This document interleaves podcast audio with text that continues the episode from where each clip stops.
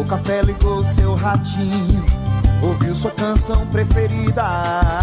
Lembrou do amor da sua vida. Quem nunca escutou seu rádio? No carro indo pro trabalho.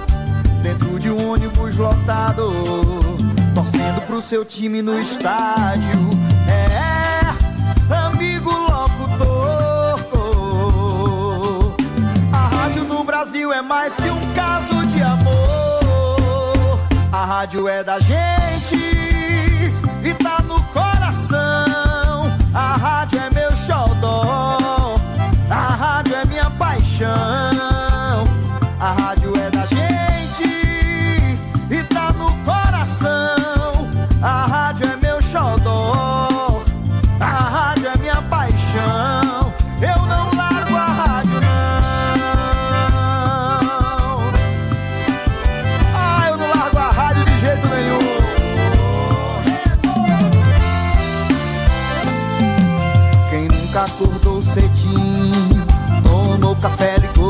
Ratinho, ouviu sua canção preferida, lembrou do amor da sua vida. Quem nunca escutou seu rádio, no carro indo pro trabalho, dentro de um ônibus lotado, torcendo pro seu time no estádio. É, amigo locutor. A rádio no Brasil é mais que um caso de rádio é da gente e tá no coração. A rádio é meu xodó. A rádio é minha paixão. A rádio é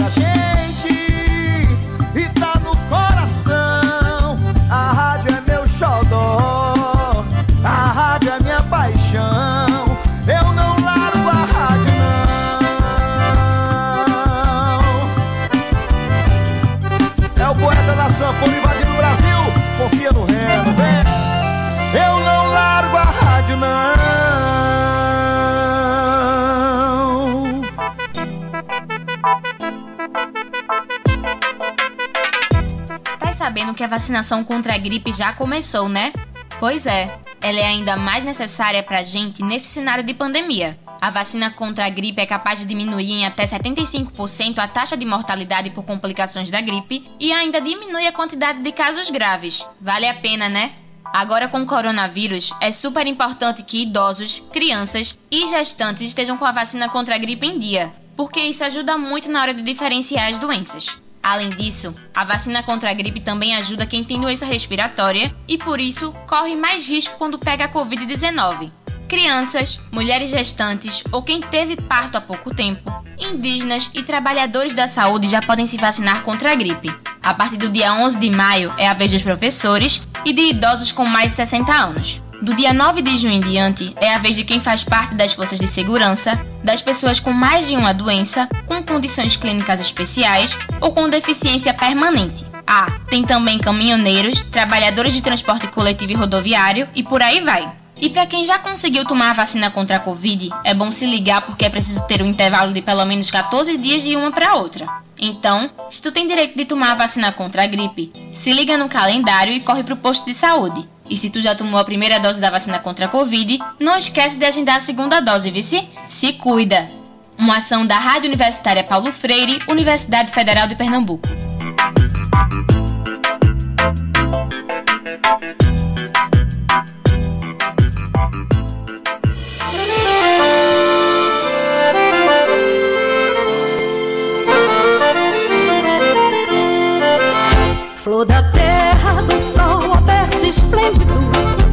Dos guerreiros da tribo Cariri. Sou teu filho e ao teu calor Cresci, amei, sonhei e vivi. Ao sopé da serra entre os canaviais Quem já te viu, ó não te esquece mais. Pra te exaltar, ó flor do Brasil Hei de te cantar, meu grato gentil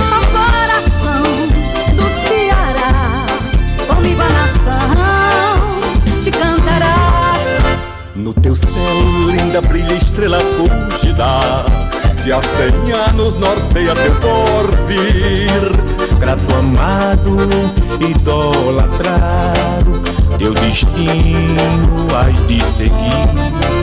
Grande e forte como nosso verde mar Bendita sejas, ó terra de Alencar. Para te exaltar, ó flor do Brasil te canta,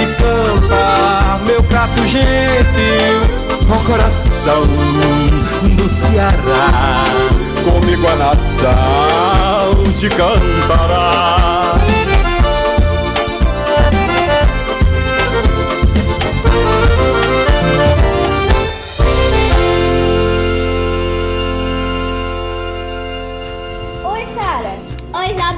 Vai começar o programa Minuto Mais Saúde, da Rádio Literária Carrapato. Eu vou ficar ligadinha aí.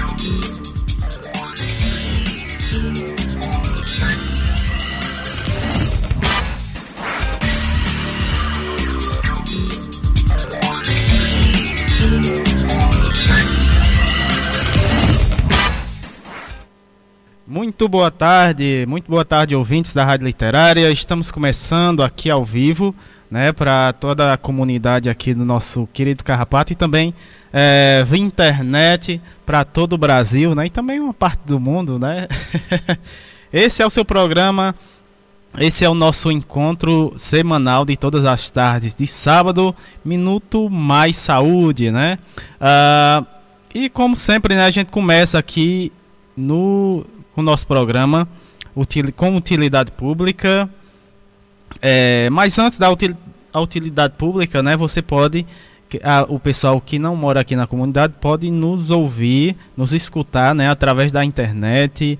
Temos uh, o aplicativo, né? Você que ainda não tem, queira baixar o aplicativo, é só procurar na Play Store. Também estamos nas plataformas CX, CX uh, rádios, né? É, a Rádiosnet também.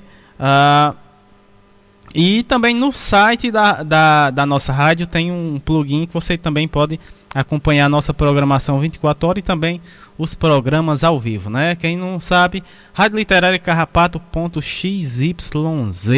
É, rapaz. Vamos à primeira parte aqui do nosso programa, utilidade pública. A gente traz aqui o boletim uh, da nossa cidade aqui, né?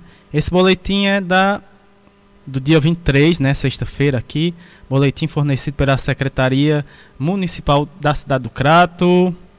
Vamos aqui ao a, o boletim, né? Total de casos confirmados aqui em nossa cidade, 11.754, né? Casos recuperados, 11.028. Uh, óbitos aqui, né, na nossa cidade em decorrência da Covid, né? Infelizmente, chegamos a 153 casos, óbitos, né? Aqui na nossa cidade. É, casos descartados, 26.022. É, casos suspeitos, 497. Total de casos notificados aqui na nossa cidade, 38.273. Esses são os dados fornecidos pela Secretaria Municipal de Saúde aqui da nossa cidade. Vamos falar também temos aqui, né, mais uma informação importante. Temos um convite, né? Ah, vamos falar aqui do segundo encontro de redes vivas, né? Ah, quentes quentes afetiva, né? Ah, e para falar um pouco sobre é, esse encontro, vamos escutar né, o áudio da da professora Lia, ela que vai lá de Pelotas, né? Rio Grande do Sul, ela que vai falar um pouco aqui sobre uh, esse encontro, né? O segundo encontro de redes vivas, quentes, afetivas em saúde mental. Muito bacana. Vamos uh, escutar a professora Lia, né? Ela vai falar um pouco mais sobre esse encontro aqui no nosso programa. Seja bem-vinda aqui. Boa tarde, rádio companheiras e rádio companheiros e rádio companheiras que nos acompanham pela Rádio Literária Carrapato, programa Minuto Mais Saúde. Dizer para vocês que é um prazer estar participando, mesmo que brevemente, nesse momento da rádio. Aqui quem fala é Lia eu sou do Rio Grande do Sul, estou atualmente em Pelotas, no sul do sul né, do país, e agradecer de imediato né, a nossa querida companheira militante Érica pelo convite, por essa oportunidade para estarmos divulgando o segundo encontro de redes vivas, quentes e afetivas em saúde mental. É, vou, vou, compartilhar com a companheira o link de acesso a mais informações ao evento, mas se trata de um evento que entendemos como um ato político, como uma forma de resistência e de produção de existências na contramão do que estamos vivendo né, atualmente no Brasil. É, o evento tem a sua importância justamente por isso, né?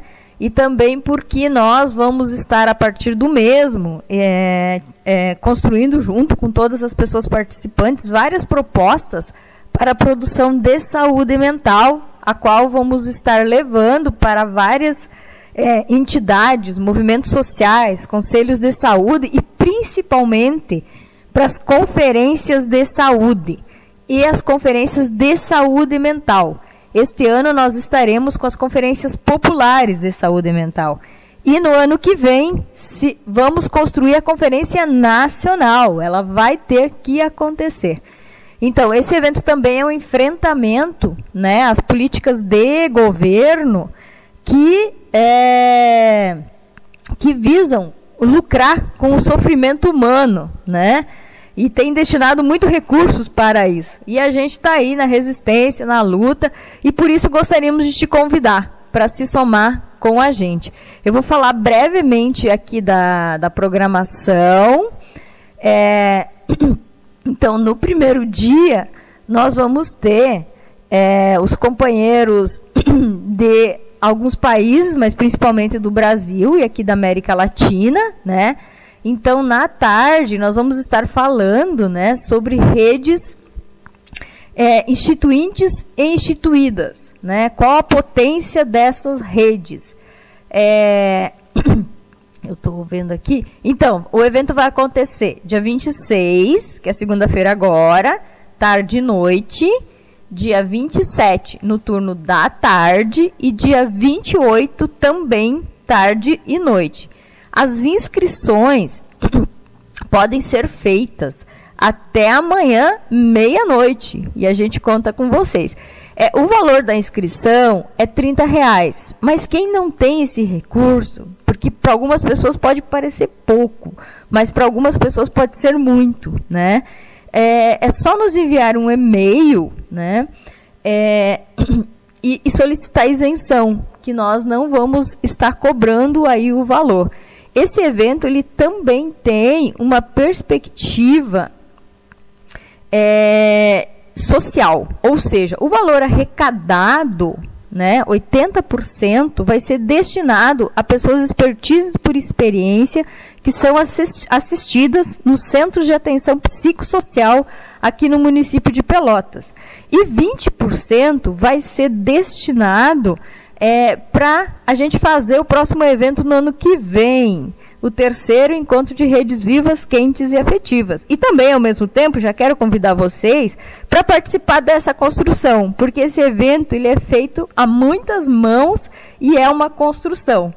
É, então, o e-mail é encontroredespelotas@gmail.com. A Érica pode estar é, repetindo ou compartilhando aí com vocês via rádio. É, e vamos aguardar vocês nessas inscrições. Eu vou localizar aqui. Nós vamos estar, então, no primeiro dia, porque é um encontro internacional, né? Então, no primeiro dia, vamos ter os companheiros daqui, falando da potência das redes instituídas e instituintes na pandemia. É, várias pessoas expertises aí no campo da saúde mental.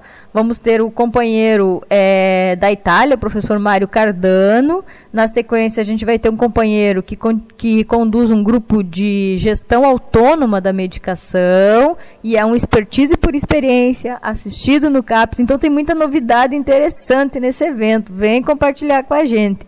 Na sequência, também um outro companheiro, que é expertise por experiência, e ele conduz um grupo de mútua ajuda em saúde mental, que foi uma das estratégias que a gente criou agora na, na pandemia. Enfim, tem muita coisa boa.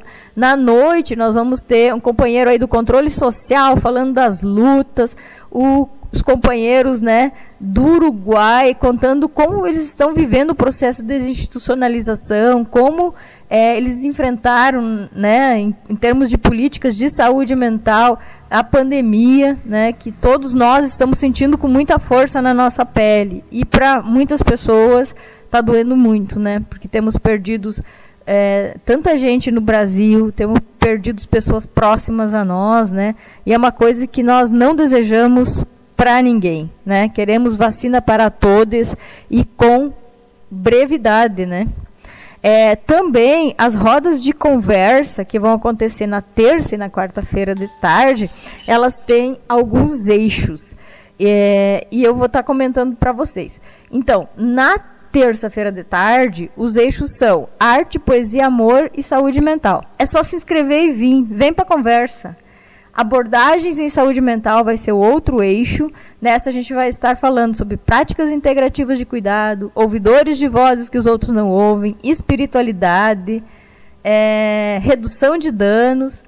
E a terceira roda vão ser marcadores sociais e violência, violação de direitos humanos e saúde mental, violência de gênero, suicídio, etc. Né? Então, vem, vem conversar com a gente. Na quarta-feira de tarde, então a gente vai estar trabalhando o tema redes, educação popular, políticas públicas de proteção social. Então é um tema aí que tem várias pessoas que já vão estar participando conosco. Super convidamos vocês.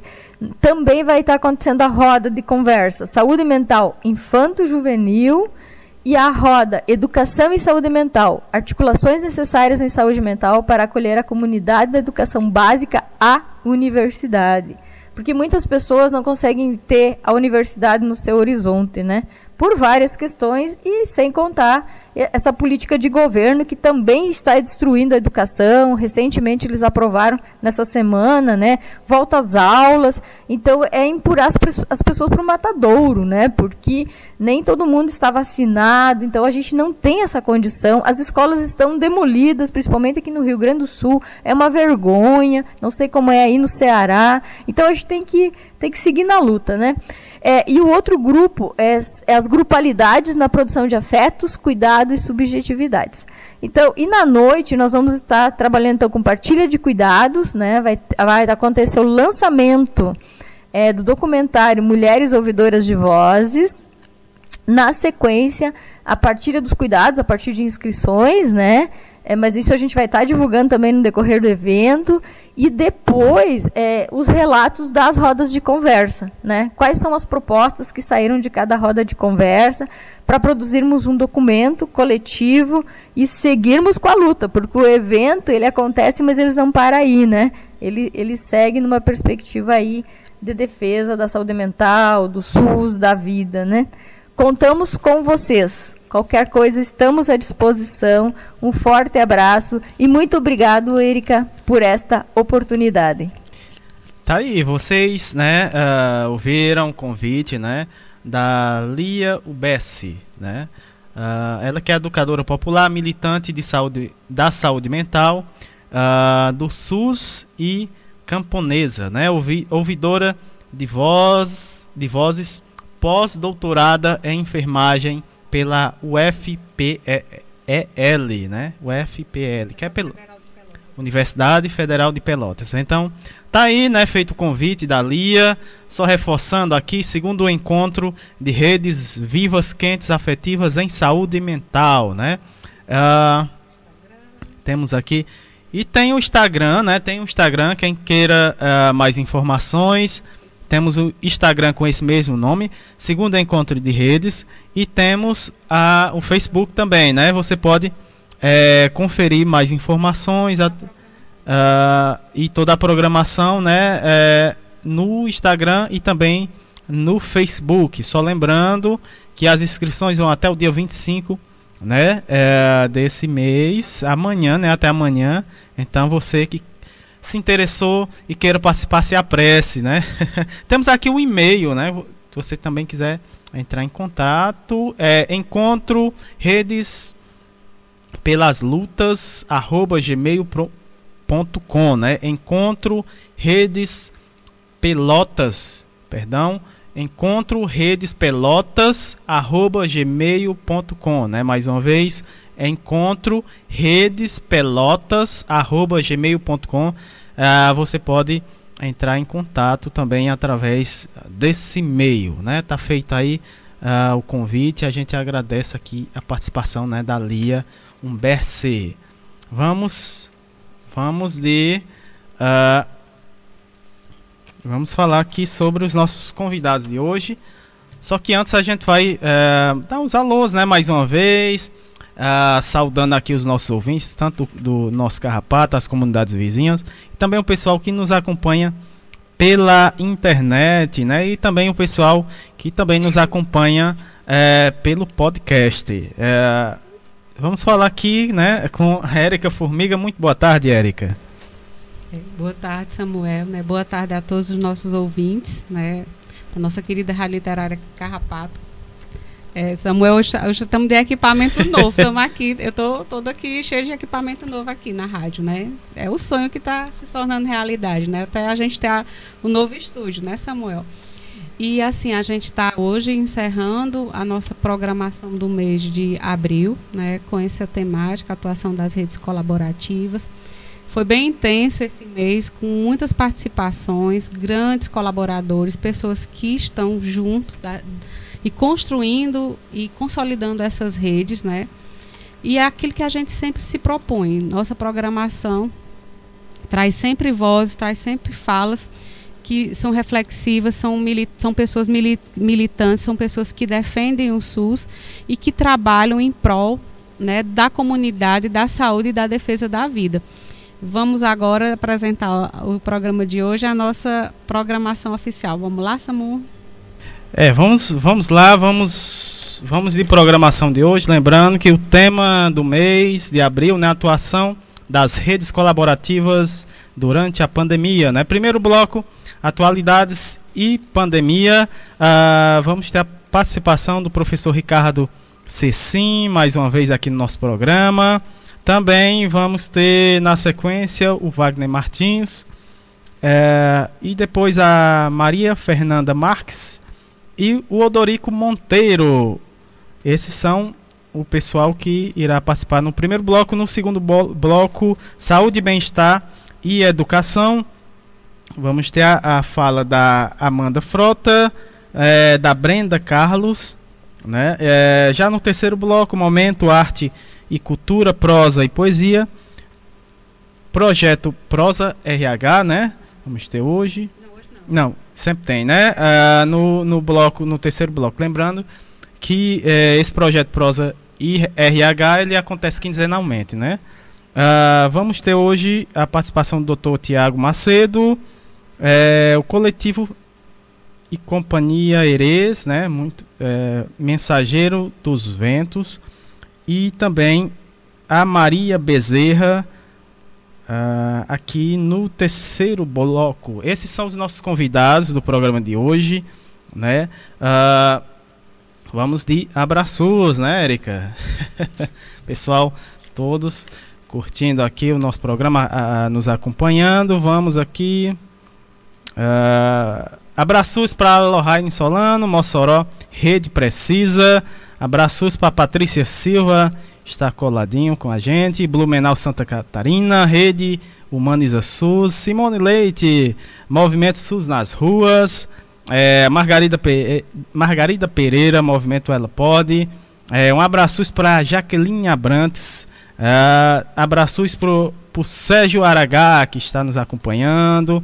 Professor Ricardo Cecim, daqui a pouco vai estar com a gente. É, o Vanilson Torres, Movimento Pop Rua de Natal.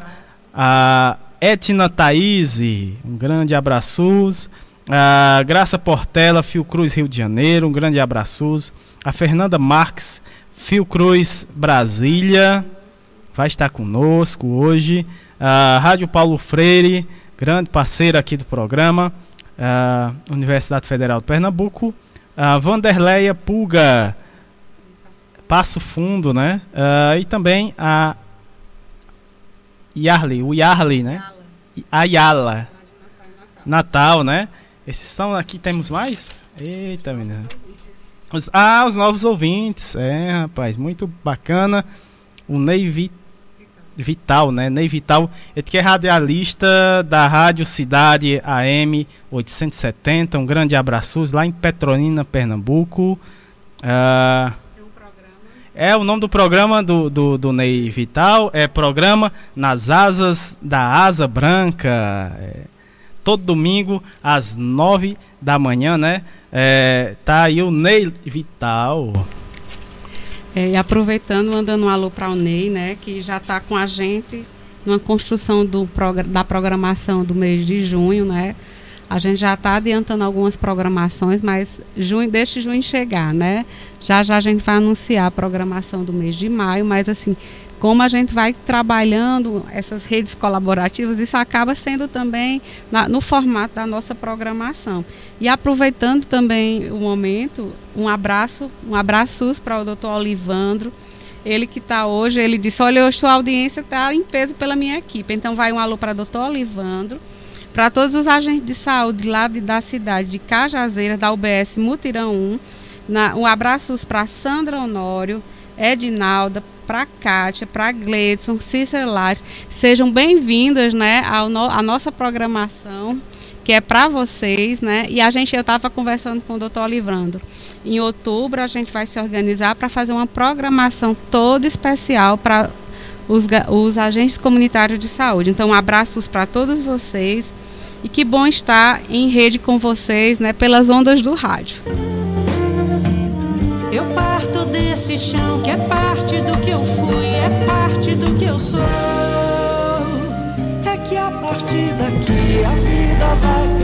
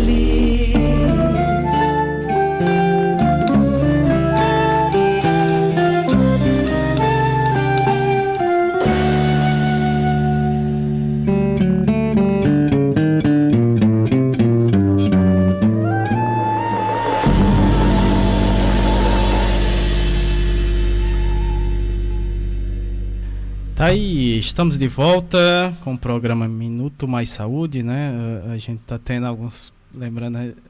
estamos nos adaptando aqui a equipamentos novos, né? Uh, lembrando aqui que o nosso espaço, né, conseguiu uh, novos equipamentos, não só para rádio, mas todo o equipamento cultural aqui uh, do nosso espaço, né, através da Lei Aldir Blanc, né, é, que veio né, para ajudar aqui os espaços. Né, e aí a gente está é, se adaptando aqui os novos equipamentos. Vamos dar continuidade aqui ao nosso programa. Primeira, primeiro convidado, ele que já faz parte aqui do nosso programa, fez aniversário essa semana, né? Uh, aproveitar dar os parabéns, professor Ricardo Cecim, nosso professor carrapateiro, né? semana passada tivemos a, a Lohane Solana, a nossa carrapateira. Hoje temos outro carrapateiro aqui, o professor Ricardo Cecim, né? que é professor titular de Educação em Saúde, pós-doutor em Antropologia Médica, pesquisador em Educação e Ensino da Saúde da Universidade Federal do Rio Grande do Sul, uh, lá de Porto Alegre, né, no Rio Grande do Sul. O tema da fala do professor Ricardo o trabalho conjunto e processos educativos, né, os modos de redes para colaborar nas respostas à pandemia. Então vamos escutar aqui o nosso querido professor Ricardo Cecim. Uh, mais uma vez, seja bem-vindo aqui ao nosso programa. Muito boa tarde. Oi, Samuel. Que bom estar com vocês de novo na Rádio Carrapato. Queria dar o meu boa tarde aos ouvintes da Rádio Carrapato.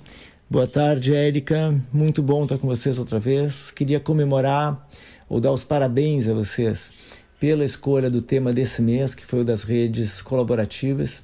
Acho que foi uma escolha muito apropriada, uma escolha de uma conversa muito necessária. Uh, eu tenho uma experiência com as rádios de saúde mental, que são rádios organizadas por usuários ou por ex-usuários de serviços de, de saúde mental. E uma das coisas que a gente comenta nessas rádios nessa experiência de rádio saúde mental é o quanto que o mais importante não é o tamanho da plateia ou o tamanho da audiência. A gente não comemora o sucesso de, desse tipo de rádio pelo número de ouvintes ou pelo número de acessos que ela tem. A gente comemora a existência dessa rádio pela prática colaborativa que ela gera ou pela prática colaborativa que ela ativa, que ela agencia, que ela coloca uh, em cena. O fato da gente ter que planejar o programa, escolher o tema, a reunião de pauta, estar no horário, no horário da gravação, no horário da transmissão, essa, esse compromisso com uma agenda, é isso que mobiliza a colaboração ou a rede colaborativa que vai colocar em cena tanto um trabalho em conjunto, ou um trabalhar em conjunto, quanto um processo educativo. Eu pensei que essas duas chamadas me ajudavam a conversar sobre o meu entendimento de rede uh, colaborativa, a noção de trabalho conjunto ou trabalhar em conjunto e a noção de processo educativo. Nas rádios de saúde mental, o fato da gente ter o compromisso com uma agenda, com um horário, com sentar junto, com produzir uh, a pauta, escolher o tema, estimar o que vai acontecer no próximo, no próximo programa, na próxima, no próximo mês, escolher a pauta, escolher o tema. Essas coisas nos mobilizam como rede, nos mobilizam como troca e geram aprendizados de estar com, na medida em que a gente então estabelece um trabalho conjunto e precisa estar com os outros. Tem um momento da gente ser ouvido, tem um momento da gente escutar, tem um momento da gente fazer o acordo, tem um momento da gente fazer a pactuação, tem a escolha sobre quem serão os nossos convidados, de onde virão os nossos convidados. E eu acho que isso acontece com a rádio comunitária ou tende a acontecer com as rádios comunitárias, mas sem dúvida acontece com essas rádios que são autogestionadas, porque a programação precisa ser feita por aqueles que estão ali em torno daquele programa, pensando naquele, naquele programa, mobilizando pessoas e sendo mobilizado eventualmente também por pessoas que curtem, que se envolvem, que querem a ação conjunta uh, com a rádio. A Rádio Carrapato já tem feito isso, a Rádio Carrapato já tem mobilizado pessoas interessadas em um dia receber o convite de estar uh, na rádio. Pessoas têm ouvido a rádio e trocado informação sobre estou na escuta. Cada vez mais pessoas estão na escuta da Rádio Carrapato porque ela tem feito esse tipo de movimento que é o movimento uh, da rede colaborativa. Eu já tenho trazido aqui em outros momentos da minha participação na rádio o tema dos afetos ou das afecções, ou a gente poderia perguntar o que, o que na rádio Carrapato afeta as pessoas que faz com que elas se mobilizem em torno da rádio Carrapato. E eu acho que o que a rádio afeta nas pessoas é esse desejo de coletivo, esse desejo de uma ação coletiva, esse desejo de fazer com o outro, que é o outro que nos interessa, como produção e construção de uma comunidade de interesses ou uma comunidade de afetos, uma comunidade de práticas coletivas, uma comunidade de visão de mundo, uma comunidade de construção de um mundo mais interessante, mais acolhedor, mais uh, a favor uh, da vida de todas as pessoas. Eu acho que essas ações, de uma, da minha experiência com a Rádio Saúde Mental e essas ações que a gente vê mobilizadas pela Rádio uh, Comunitária Carrapato, tem, tem conexão, tem uh, entendimento uh, parecido ou similar da noção de vida, e eu entendo que a resposta colaborativa a pandemia é a resposta necessária à pandemia é a resposta que vem uh, das redes colaborativas.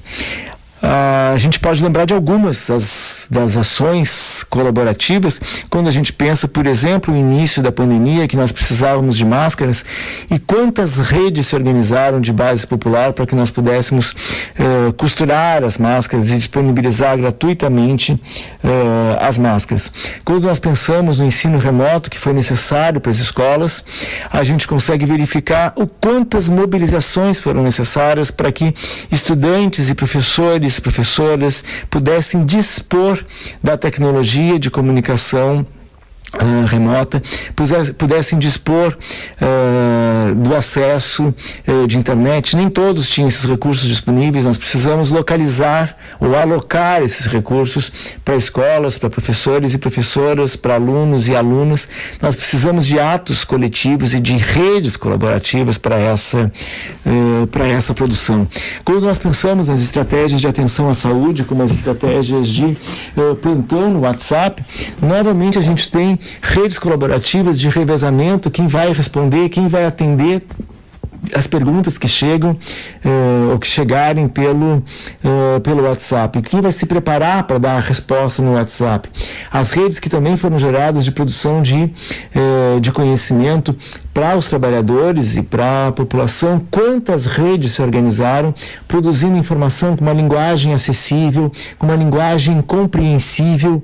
São ações de rede colaborativa que foram gerando a tentativa de chegar mais próximo de cada de cada pessoa, de cada morador, de cada, de cada cidadão. Algumas iniciativas locais que pelo menos eu tive acesso e pude conhecer na, uh, no Crato ou na UBS Grangeiro mesmo, com uma noção de uh, esperando na janela, já é uma outra rede colaborativa, porque a gente precisa mobilizar os agentes comunitários, a gente precisa uh, organizar as pessoas que preparam o agente comunitário para estar nesse porta a porta ou janela a janela.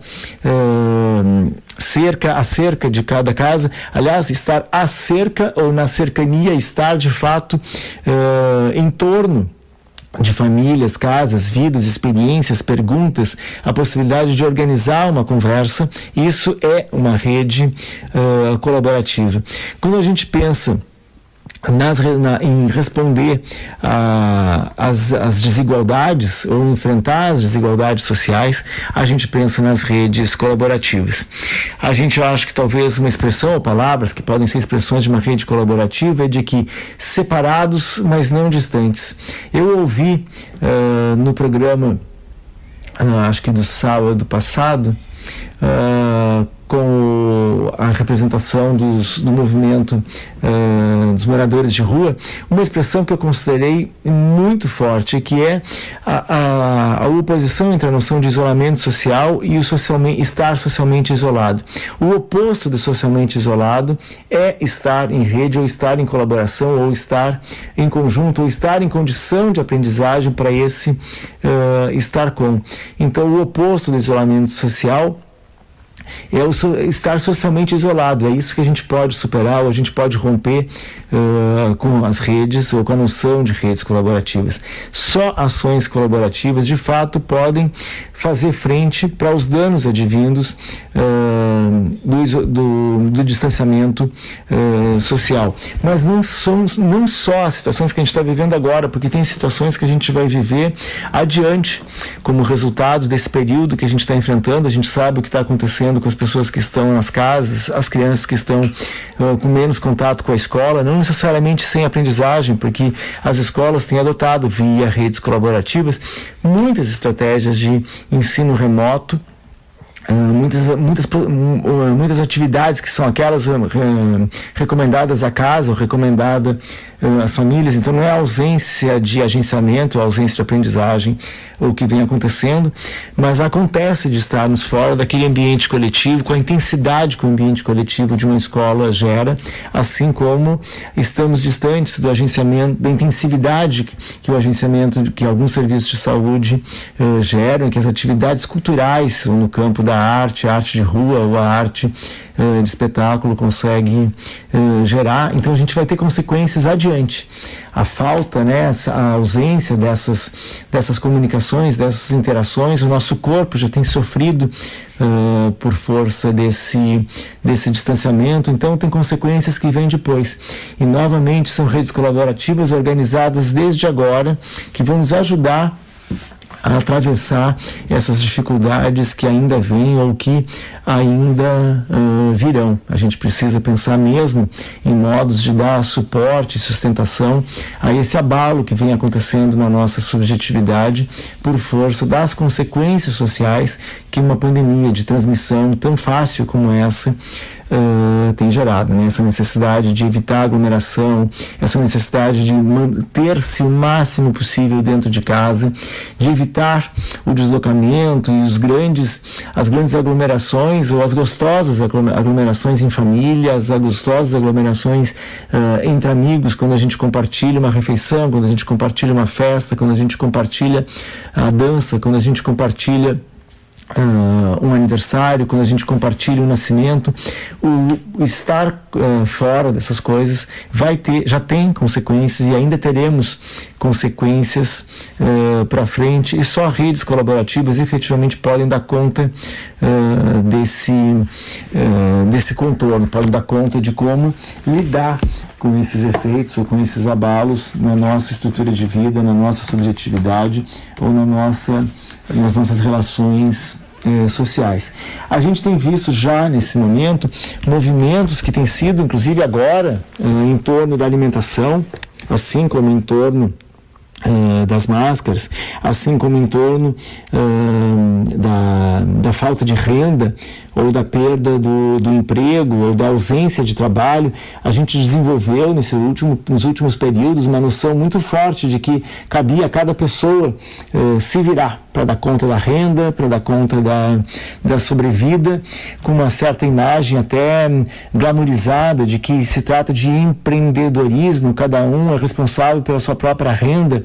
Então, num momento como esse, a gente vê o, que, o significado que tem ter produzido essa noção mais individualizada e mais empreendedor de si, e o que a gente tem no momento em que um abalo coletivo afeta a todas as pessoas, a gente tem esse individualismo colocado de fato sob a ameaça ou sob a compreensão de que ele não é de fato a sustentação de um processo de vida. A vida é um processo coletivo e na ausência do coletivo o que a gente tem é a dificuldade, a dificuldade de sobreviver, a dificuldade de manter-se vivo, ativo uh, e alegre. Então, nesta hora fica claro que o que nos salva é o coletivo, é a colaboração, é o agenciamento produtor de vida. E são esses agenciamentos produtores de vida que têm resgatado a nossa possibilidade de viver e a gente tem vido, visto em vários lugares de, do, do, país coisas como a ação na favela, as mães de favela,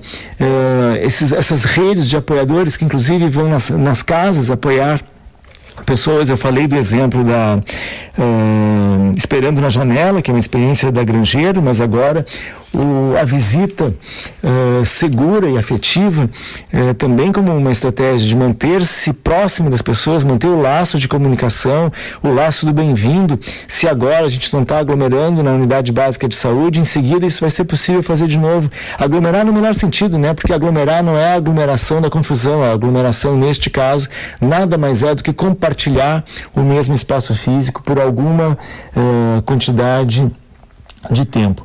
A gente pode dizer que o mundo não é aquilo que existe, mas é aquilo que pede por existir ou aquilo que luta por existir.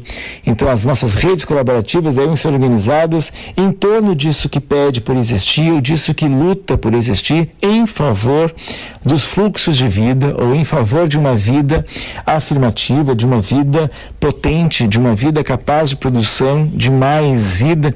E para mim, a Rádio Carrapato é um exemplo vivo disso, assim como as rádios de saúde mental ou as rádios autogeridas que eu citei antes. Uh, as rádios de saúde mental são exemplo disso, as rádios autogeridas podem ser uh, exemplo disso, uma vez que eventualmente podemos ter rádios produtoras de narrativas não uh, agenciadoras, mobilizadoras de mais vida, mas talvez de sequestro, inclusive, das possibilidades de potência da vida, tirando a potência da vida e fazendo as pessoas acreditarem Que as solu soluções para a produção da vida são externas ao seu ato no mundo de uh, agenciamento uns com os outros, de produção de comunidade, de produção de atos comuns em favor da vida de todos.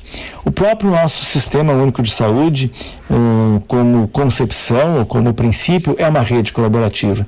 O SUS é uma rede colaborativa, ou era ou vinha sendo uma rede colaborativa, ou foi projetado para ser uma rede colaborativa.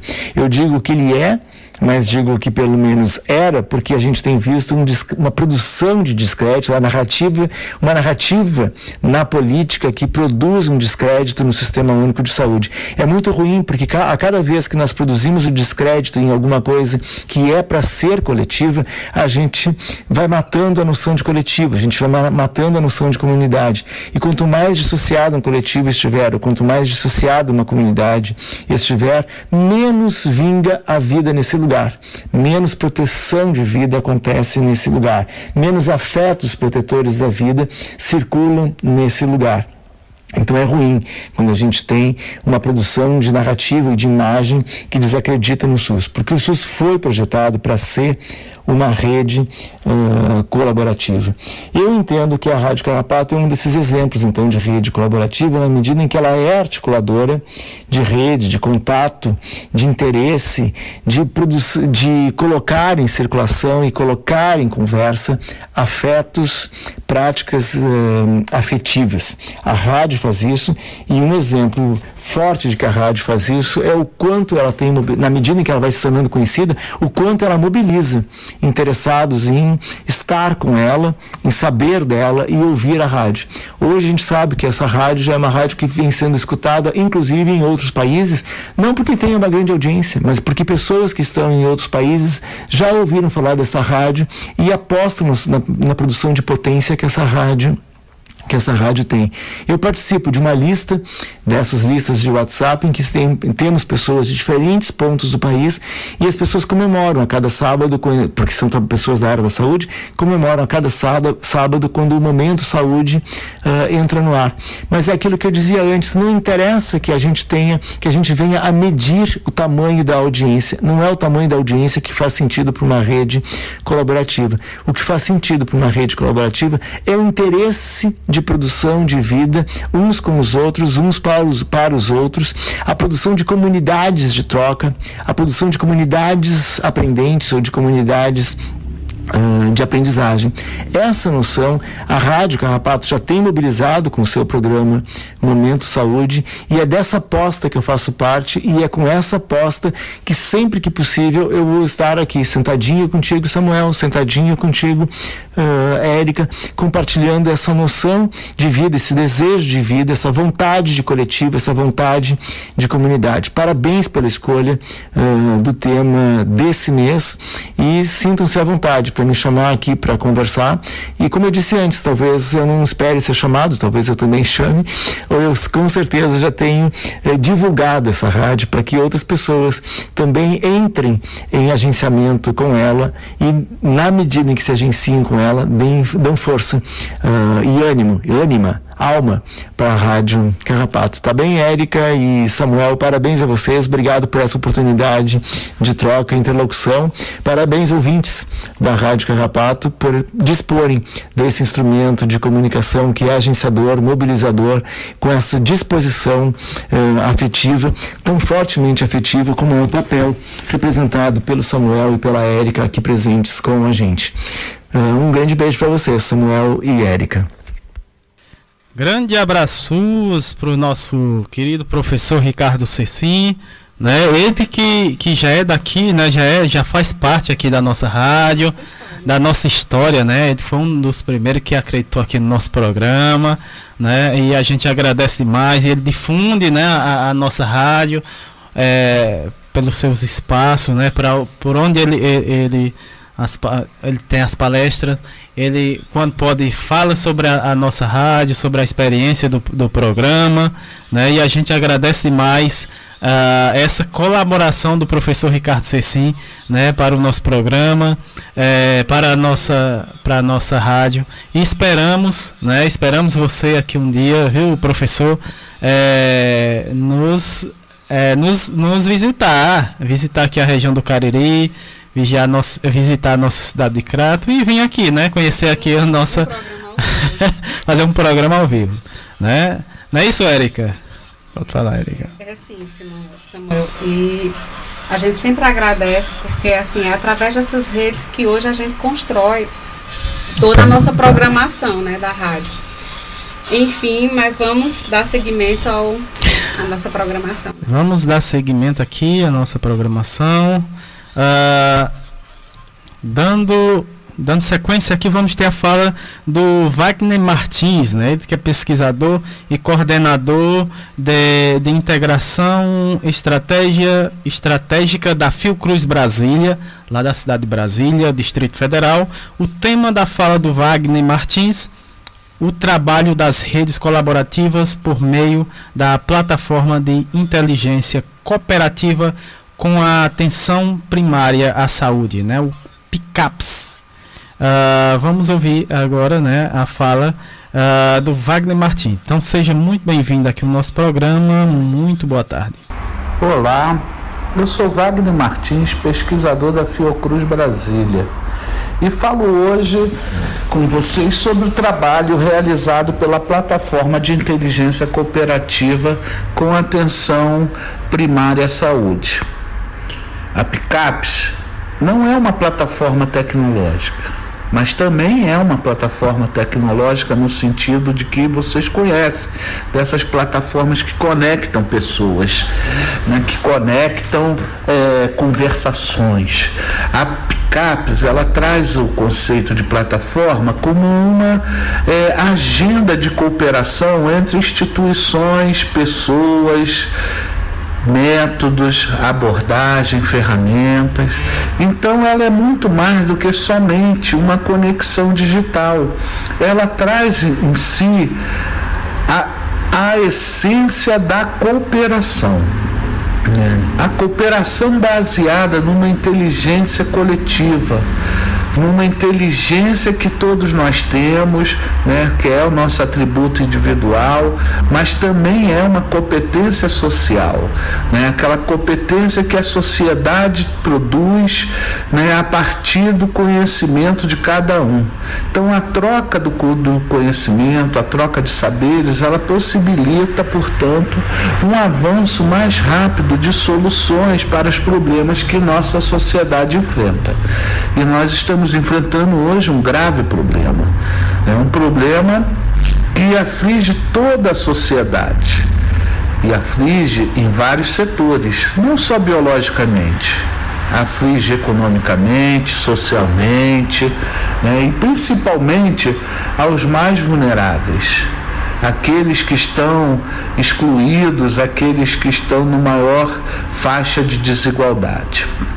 Portanto, nós tivemos a iniciativa de constituir essa articulação interinstitucional para que o saber coletivo pudesse apoiar ações que vão em direção ao enfrentamento das consequências da Covid nos territórios.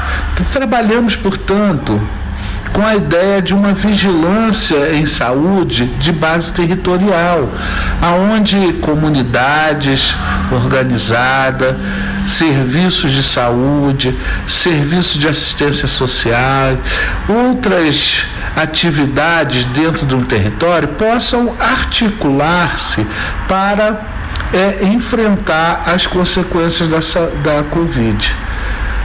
É muito comum hoje a gente ouvir falar dos, das aglomerações e que essas aglomerações são potenciais disseminadores da doença.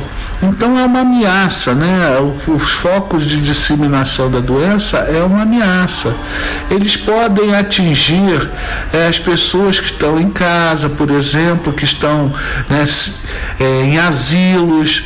E aí um, um processo de aglomeração pode levar à contaminação de um, de outro, que se movimentam, vai, vão em casa, entram no trabalho lá de um asilo e as pessoas que estavam antes protegidas acabam sendo afetadas por essa doença. E uma doença que nós não conhecemos muito sobre ela. Né? A cada dia surpreendemos-nos com novas informações, novas cepas né, que aparecem e que se tornam cada vez mais letais, porque nós estamos numa guerra e o nosso inimigo é um inimigo muito poderoso, porque ele se adequa às condições que nós criamos para enfrentá-lo. Né? Então, as cepas novas, ela vem com mais poder de disseminação, ela vem com mais letalidade, atingindo novas faixas da população, né? faixas etárias. Agora nós temos a população de 30 a 40 anos sendo a mais afetada.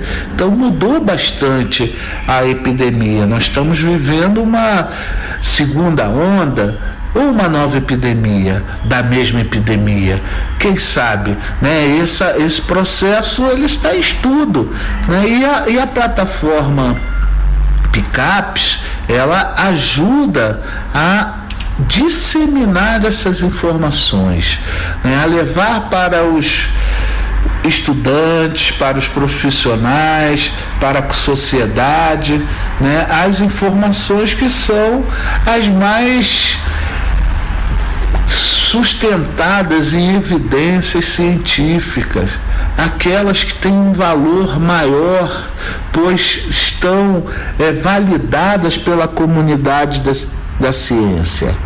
E com isso a gente enfrenta também uma outra epidemia, que é a epidemia de mentiras, né? a epidemia de fake news, notícias falsas essas notícias elas tendem a levar a população a agir de forma errônea durante a pandemia. Portanto, nós precisamos estar conectados, conectados a uma base de conhecimento segura, para que possamos então praticar de forma correta as ações que vão nos proteger e proteger os nossos da infecção de Covid. Isso é muito importante. Então a, a Picapes ela propicia essa conexão entre as pessoas. Né? Nós estamos no Distrito Federal mobilizando e organizando comitês populares para enfrentamento da Covid. Fizemos, junto com o Conselho Distrital de Saúde, um plano de enfrentamento popular para a Covid. Né? Fizemos, junto com os trabalhadores da saúde, uma um plano de ações integradas para que a gente possa atuar no território de maneira organizada, né, a atenção primária saúde, a vigilância saúde, e isso pode ser espalhado pelo Brasil. Né? Você pode criar uma, um comitê na sua cidade, né? envolver a mobilização social de forma organizada, não só para é, as ações de caráter mais bio, biológico, né? de segurança biológica, mas também para as ações de caráter social. Nós criamos aqui no Distrito Federal o Fundo de resiliência solidária, junto com o Banco Comunitário, para gerar é, condições de apoiarmos os projetos que possam é, ser desenvolvidos na sociedade para gerar renda e trabalho para aqueles que estão hoje em grave situação econômica. Esse fundo ele busca doações da sociedade né, e tem é, o banco comunitário como executor. Né, os recursos entram em, em, reais e aí é convertido numa moeda específica da comunidade e as pessoas que recebem esse recurso vão gastar na comunidade, no comércio local, para comprar comida, para comprar as suas, os, os bens que são necessários para atender a sua necessidade. Né? Então, essa, essa articulação que nós estamos fazendo, né? a, a PICAPES nada mais é do que um processo de articulação. Ele tem hoje a, a, interação digital como principal base, né? Porque nós estamos vivendo nesse isolamento e o que podemos fazer é usar os meios digitais para que possamos comunicar, né, nos mantermos mais próximos, trocarmos ideias, organizarmos nossas ações né, e essas ações poderem ser é, desenvolvida de maneira mais concreta. Então é isso que eu tinha a comentar com vocês. Né? Estamos disponíveis. Meu e-mail é wagner.martins arroba fiocruz.br, né? Vocês podem fazer contato comigo e a gente conversar mais sobre a plataforma de integração é, de inteligência cooperativa com atenção primária e saúde. É, estou em Brasília, mas podemos conversar com todo o Brasil sobre como integrar as comunidades, os serviços em uma rede que permita uma ação mais contundente e inteligente para o enfrentamento da Covid. Um abraço a todos e obrigado pela oportunidade. Tá aí, você uh, ouviu a fala do Walter Wagner Martins, né? Ele que falou sobre o trabalho das redes colaborativas por meio da plataforma é, de inteligência cooperativa com atenção primária à saúde, no PICAPS. Né? Uh, e a gente agradece a colaboração aqui no nosso programa de hoje do Wagner Martins, né? Uh, e vamos para a próxima fala, que é da Maria Fernanda Marques, ela que é jornalista da Fiocruz desde 2006, né, assessora de comunicação da Fiocruz Brasília, atuando com a divulgação científica. Uh, o tema da fala da Fernanda Marques, redes colaborativas em comunicação, ciência. Vamos ouvir a fala da Maria Fernanda Marques. Então seja bem-vindo aqui ao nosso programa. Muito boa tarde, Maria Fernanda. Olá, começo com uma saudação a todos e todas. Espero que estejam bem, espero que estejam com saúde. Aqui quem fala é Fernanda Marques, eu sou jornalista da Fundação Oswaldo Cruz e trabalho hoje na assessoria de comunicação ASCOM da Fiocruz Brasília. Eu vou conversar um pouquinho com vocês sobre a atuação das redes colaborativas durante a pandemia na comunicação em ciência e saúde. As redes colaborativas, elas têm um papel estratégico para a comunicação em ciência e saúde. E esse papel ele se torna ainda mais importante e evidente em tempos de crise sanitária, como essa que a gente está vivendo agora com a Covid-19 é um período em que a circulação de informações e conhecimentos precisa ser acelerada, ao mesmo tempo em que a gente precisa ser vigilante e trabalhar identificando e agindo em caso de notícias falsas, as chamadas fake news. No caso da Covid-19, esses processos eles se intensificam ainda mais porque a gente está lidando com uma doença nova. E é uma doença nova para a qual a ciência e a sociedade precisam juntas construir respostas igualmente inovadoras. Se a gente pensar na própria comunicação entre os cientistas, a gente vai perceber a importância das redes colaborativas. Por meio dessas redes, os resultados das pesquisas são compartilhados e, nesse momento de pandemia, compartilhados mais rapidamente, inclusive com dados abertos, o que facilita a revisão e a crítica dos dados por outros pesquisadores, o que é um processo fundamental na construção da ciência, né? essa revisão e essa crítica dos dados por outros pesquisadores.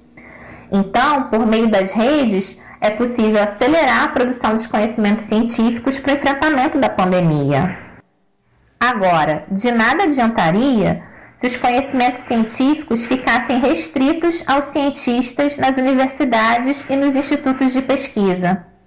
É fundamental que os conhecimentos científicos circulem na sociedade. É fundamental que esses conhecimentos cheguem, por exemplo, aos trabalhadores da saúde, nas diferentes categorias profissionais, especialmente aqueles trabalhadores que estão diretamente envolvidos no cuidado e na assistência aos pacientes com Covid-19 e seus familiares. É fundamental que esses conhecimentos cheguem aos gestores nos diferentes níveis de gestão, para embasar a tomada de decisões. Enfim, é fundamental que esses conhecimentos cheguem a toda a sociedade, aos diferentes segmentos sociais, e com atenção especial aos grupos mais vulnerabilizados, aqueles grupos que historicamente têm sido excluídos dos processos da ciência. Mas é preciso admitir que nenhum projeto de comunicação institucional, nenhum setor de comunicação de universidade ou instituto de pesquisa é sozinho capaz de atingir tantos e tão diversos públicos. Para que efetivamente é, o conhecimento científico circule na sociedade, chegue e dialogue com variados públicos, é fundamental o acionamento de múltiplas redes colaborativas de comunicadores. E essas redes colaborativas de comunicadores, elas são fundamentais também para a escuta. O que, que eu quero dizer com isso? que essas redes elas permitem levar conhecimentos científicos a diferentes públicos mas, sobretudo, elas permitem fazer com que esses conhecimentos científicos eles dialoguem com outros saberes, eles dialoguem com as inquietações, com as demandas, com as críticas da sociedade, dos diferentes segmentos sociais. E só assim, por meio desse diálogo, por meio dessa confluência de saberes, é possível construir efetivamente respostas à pandemia. Um projeto de comunicação institucional, um projeto de comunicação é, de um instituto de pesquisa, ele só é efetivo se ele contar com o apoio de redes colaborativas de comunicadores. É, e entre esses comunicadores, eu destaco os comunicadores populares, aqueles que atuam em veículos de comunicação locais ou que promovem outras estratégias comunicacionais de base comunitária nos territórios. Então, já para concluir, eu faço aqui uma saudação à Rádio Carrapato, e é esse trabalho de comunicação popular que a Rádio Carrapato tem desempenhado. E aproveito também para agradecer pela parceria que a gente está construindo. Muito obrigada. Tá aí, você é, ouviu a fala da Maria Fernanda Marques, ela que é jornalista né, da Fiocruz desde 2016, de 2006, né? É, e o tema da fala da Maria Fernanda foi redes colaborativas em comunicação e ciência é, aproveitando a oportunidade, né, agradecer a Fernanda, sempre muito é, participativa, sempre muito colaboradora da, das nossas dúvidas, né, de esclarecendo, de trocando essas ideias, né. É, a gente já tem esse contato com a Fernanda desde o ano passado, desde que eu e Samuel fizemos um, um mini curso. Foi SAMU é, é, pela Fiocruz Brasília e aí assim pela, através da Ascom. E aí a gente vai estreitando esses laços cada vez mais. Então assim minha, nossa gratidão Fernanda por você estar conosco né. E é muito importante essa sua fala para a gente estar tá divulgando o trabalho, e já dizia Paulo Freire, não há saber mais ou saber menos, há saberes diferentes. E é isso que a gente sempre quer valorizar, esses saberes diferentes, né? Valorizando a nossa comunidade, né? Valorizando a ciência, valorizando pessoas que contribuem né, para a defesa da vida. Gratidão por você estar conosco. Aí, aí. Tá aí, né? Uh, você viu, ouviu né, a fala da Maria Fernanda e a gente agradece demais a sua colaboração aqui no nosso programa e sua participação. Dando continuidade aqui ao nosso programa, vamos ter a fala do Odorico Monteiro, né? Ele que é médico e doutor em saúde coletiva pela Unicamp. Uh, com pós-doutorado na Universidade de Montreal, no Canadá, pesquisador da Fiocruz Ceará, coordenador da Câmara de Inovação, né, Produção e Empreendedorismo da Fiocruz Ceará, coordenador do mestrado em Saúde da Família da Faculdade de Medicina UFC Sobral é, e ele fala de Fortaleza, né? Ele fala de Fortaleza aqui no nosso Ceará. O tema da fala do Dorico Monteiro, atuação da Fiocruz Ceará durante a pandemia. Então seja muito bem-vindo aqui ao nosso programa. Muito boa tarde, Odorico Monteiro. Olá, Samuel. Sou Odorico Monteiro, médico, professor da Faculdade de Medicina da Universidade Federal do Ceará, pesquisador da Fiocruz.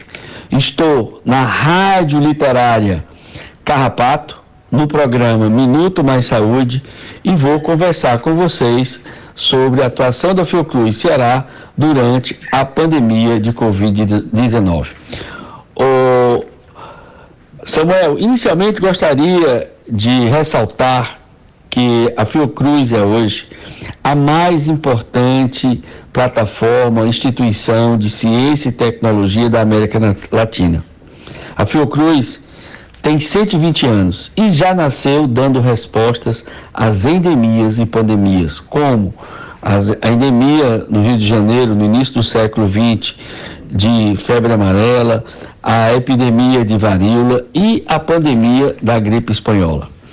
E aqui no Ceará, hoje, a Fiocruz está situada no Distrito de Inovação Tecnológica do Eusébio, onde a gente tem várias unidades de pesquisa, várias unidades é, em, em processo de implantação e vamos ter, inclusive, a primeira indústria de medicamentos biológicos de biomanguinhos fora do Rio de Janeiro.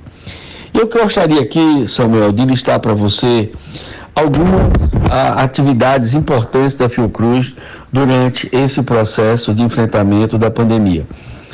Uma delas, que nós consideramos importante, foi a contribuição já no início da pandemia aqui no Ceará de ampliação da testagem. O teste para a epidemia de Covid é extremamente importante porque na hora que você testa a pessoa, ela já entra digamos, em quarentena, ela fica esperando o resultado e com isso você já evita o contágio dessa pessoa com outras pessoas. Isso é fundamental para você interromper o processo de sustentação comunitária do vírus. Então a testagem é muito importante. Isso é um dos grandes problemas do Brasil eh, no enfrentamento da Covid. E aqui, já no início, nós nos consorciamos com o EMOS, que é o nosso Hemocentro, nossos pesquisadores, nossos doutorandos, levamos equipamento para o EMOS, que ainda hoje continua lá, e com isso a gente conseguiu, inclusive, dar cobertura ao Hospital São José, que é um hospital de doença infecciosa, para a realização dos seus testes. E depois passamos a ter uma articulação nacional com a Fiocruz, e aí, a partir da iniciativa Todos pela Saúde, liderada pelo Banco Itaú, Bradesco, Banco do Brasil, o Elo, a United Health, ou seja, as empresas brasileiras se consorciaram para ajudar e apoiar a Fiocruz. E com isso, nós conseguimos trazer para o Ceará talvez uma das mais modernas unidades de diagnóstico de Covid do Brasil. Só temos duas no Brasil, uma no Rio de Janeiro, na Fiocruz do Rio, e outra aqui no Ceará.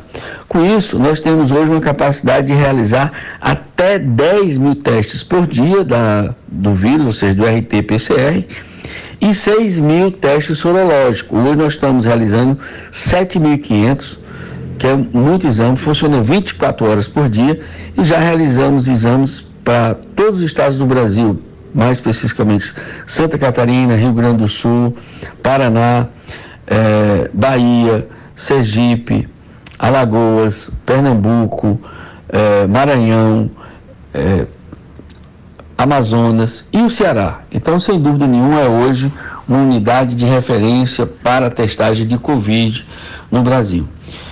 Atualmente, inclusive, nós estamos lá na central, no que diz respeito à parte de sorologia, nós estamos construindo um inquérito, que a gente chama de um inquérito sorológico pós-vacinal. Então, de um lado, a gente faz aquele teste, que é o teste é, para o diagnóstico é, do vírus, a pessoa está com o vírus, que é o RT-PCR, mas realizamos também o, o teste sorológico, que diz se a pessoa teve contato com o vírus, mas nós estamos também construindo uma pesquisa para o acompanhamento da produção de imunidade eh, nas pessoas vacinadas. Nós estamos chamando um inquérito pós-vacinal, ou seja, acompanhamento da vacina naquilo que a gente chama de fase 4. Então, nós escolhemos os trabalhadores da saúde, que foi o grupo primeiro vacinado do Ceará, e esse grupo está sendo acompanhado. Então, é também uma contribuição da nossa central é, para o acompanhamento da situação imunológica pós-vacinal. Eu queria também, eh, Samuel, registrar a importância que foi uma parceria realizada entre a Fiocruz e o governo do Ceará, através da FUNCAP, para que a gente construísse um edital para incentivar, estimular os pesquisadores da Fiocruz, das universidades eh, do Ceará, como UFC, o S e Unifor, para que uh, apoiar através de financiamento, fomento à pesquisa, vários projetos eh, desse edital. Eu gostaria aqui de destacar alguns que nós consideramos importantes e relevantes. Por exemplo, projetos que trabalham com a questão da ecologia, a, a presença de, do coronavírus em outras zoonoses. Isso é muito importante porque nós temos que fazer essa vigilância ambiental eh, dos vírus, dessa integração vírus homem e a natureza e os animais. Então são uh, projetos de vigilância de zoonose, projetos que trabalham a questão da Covid associada à violência urbana. Nós entendemos que a população de rua, por exemplo, a atividade dos agentes de saúde é, são uh, pessoas altamente vulneráveis e nós precisamos então estudar isso temos dois projetos que eu diria que para você, para a gente é muito importante, alguns que eu estou envolvido diretamente, que é o GISA Bot. O que é GISA Bot? O que é o que é bot? O bot, Samuel, são hoje mecanismos de intervenções de saúde digital são o que a gente chama de é, mecanismos conversacionais de telemedicina, principalmente para três linhas de cuidados de segmentos que sofrem muito nessa pandemia, que são os hipertensos, os diabéticos e as gestantes. Então, isso são é, robôs que vão conversar com esses pacientes, com essa população, é, a partir do programa Saúde da Família, para uh, apoiar de forma a telemedicina, apoiando a atenção primária à saúde. estamos também construindo, em parceria com o Hospital Geral de Fortaleza, o Convívio Social, que é uma plataforma também de saúde digital que busca aprimorar, facilitar, humanizar a relação de comunicação entre o serviço social hospitalar e a família dos pacientes a Covid, a, a pandemia, trouxe para as famílias muito sofrimento. Sofrimento em todos os sentidos, do sofrimento metafísico, do adoecimento, da, da, da, da hora do adoecer, do acompanhamento da família que está no hospital, que a pessoa não consegue visitar, e até, infelizmente, no desfecho do óbito, que as pessoas não podem ter nem velório. Então, tudo isso se trata aí de mecanismos importantes que a telemedicina pode ajudar. E um outro iniciativa importante que é a produção de medicamentos, de fármacos, protótipo de fármacos, a partir inclusive de nanocorpos de camelídeos.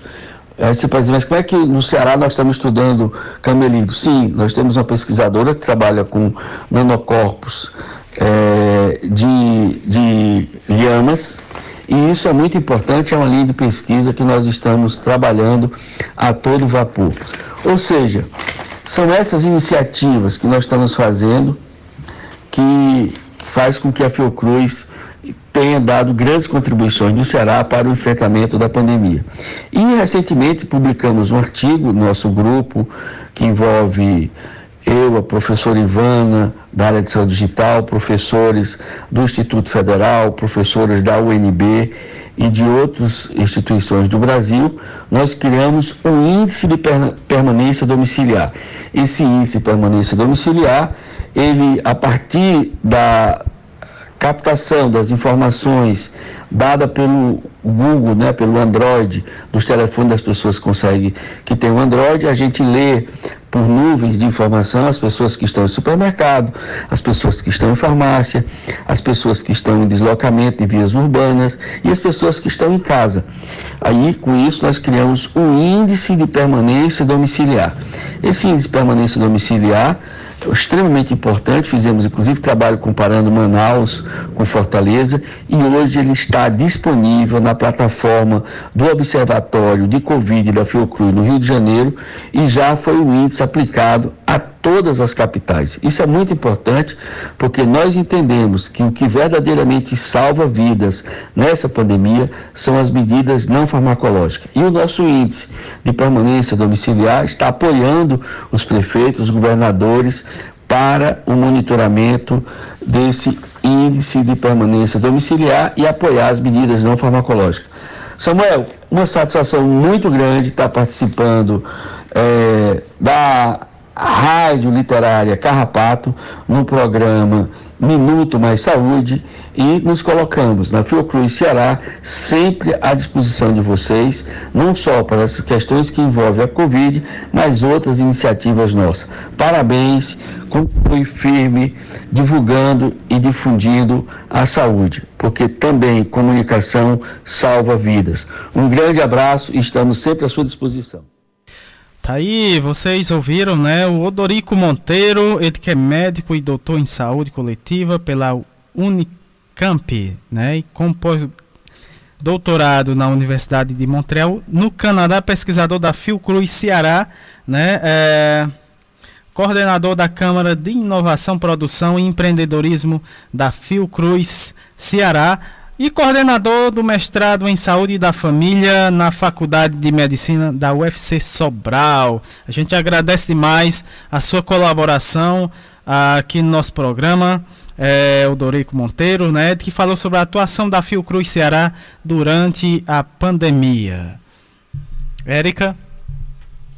agradecendo né, sua participação, colaboração e dizendo que a gente também é admirador do seu trabalho, pela sua militância. Quem é aqui do Ceará né, e do Brasil sabe das suas lutas, né, da sua representatividade.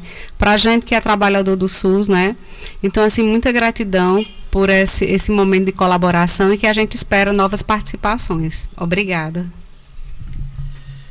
Tá aí, né? Com a fala do é, Odorico Monteiro, a gente encerra aqui o primeiro bloco, né? E, como sempre, é, entre um bloco e outro, a gente uh, vem de música, não é isso, Érica? É sim, essa música eu dedico assim especialmente para a próxima convidada, que é nossa querida Amanda Frota, né? Há um tempinho que a gente vem dialogando, mas hoje deu certo a participação dela, né? E depois eu converso mais, né? Mas assim, essa música é para todo mundo, mas é especialmente para ela. Pois é, o nome da música é Pisa Maneiro, né? Do, do Xangai, né? Na voz de Xangai. Né? Uh, vamos de música.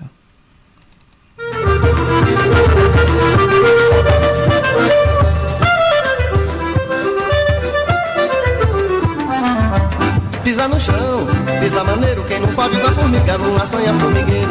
Pisa maneiro, pisa devagar, pisa de mansinho pra não assanhar. Pode pisar no chão, pisa maneiro, quem não pode a formiga não assanha formigueiro. Pisa maneiro, pisa devagar, pisa de mansinho pra não assanhar. Eu vou falar da formiga, formigazinha, formigueiro na cozinha, só me faz é formigar. Formiga preta não é a sararazinha, é uma pequenininha, morde queima, banana, pode pisar no chão. Pisa maneiro, quem não pode a formiga, não assanha formigueiro. Pisa maneiro, pisa devagar, pisa de mansinho pra não assanhar. Segura a língua, não deixa a língua embolar. Todo mundo se levanta no balanço do ganzar. Olha o compasso, menino, não se embaraça. Responder é muito fácil. Cuidado pra não errar, pode pisar no chão. Pisa maneiro, quem não pode com a formiga, não assanha formigueiro. É, pisa maneiro, pisa devagar. Pisa de mansinho pra não assanhar.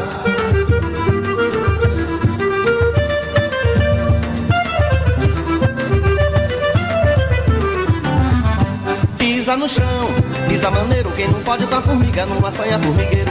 Pisa maneiro, pisa devagar, pisa de mansinho pra não assanhar. Pode pisar no chão, pisa maneiro, quem não pode a formiga, não assanha formigueiro. Pisa maneiro, pisa devagar, pisa de mansinho pra não assanhar. Eu vou falar da formiga, formigazinha, formigueiro na cozinha, só me faz é formigar. Formiga preta não é a sararazinha, é uma pequenininha, morde queima, banana, pode pisar no chão. Pisa maneiro, quem não pode com a formiga, não assanha formigueiro.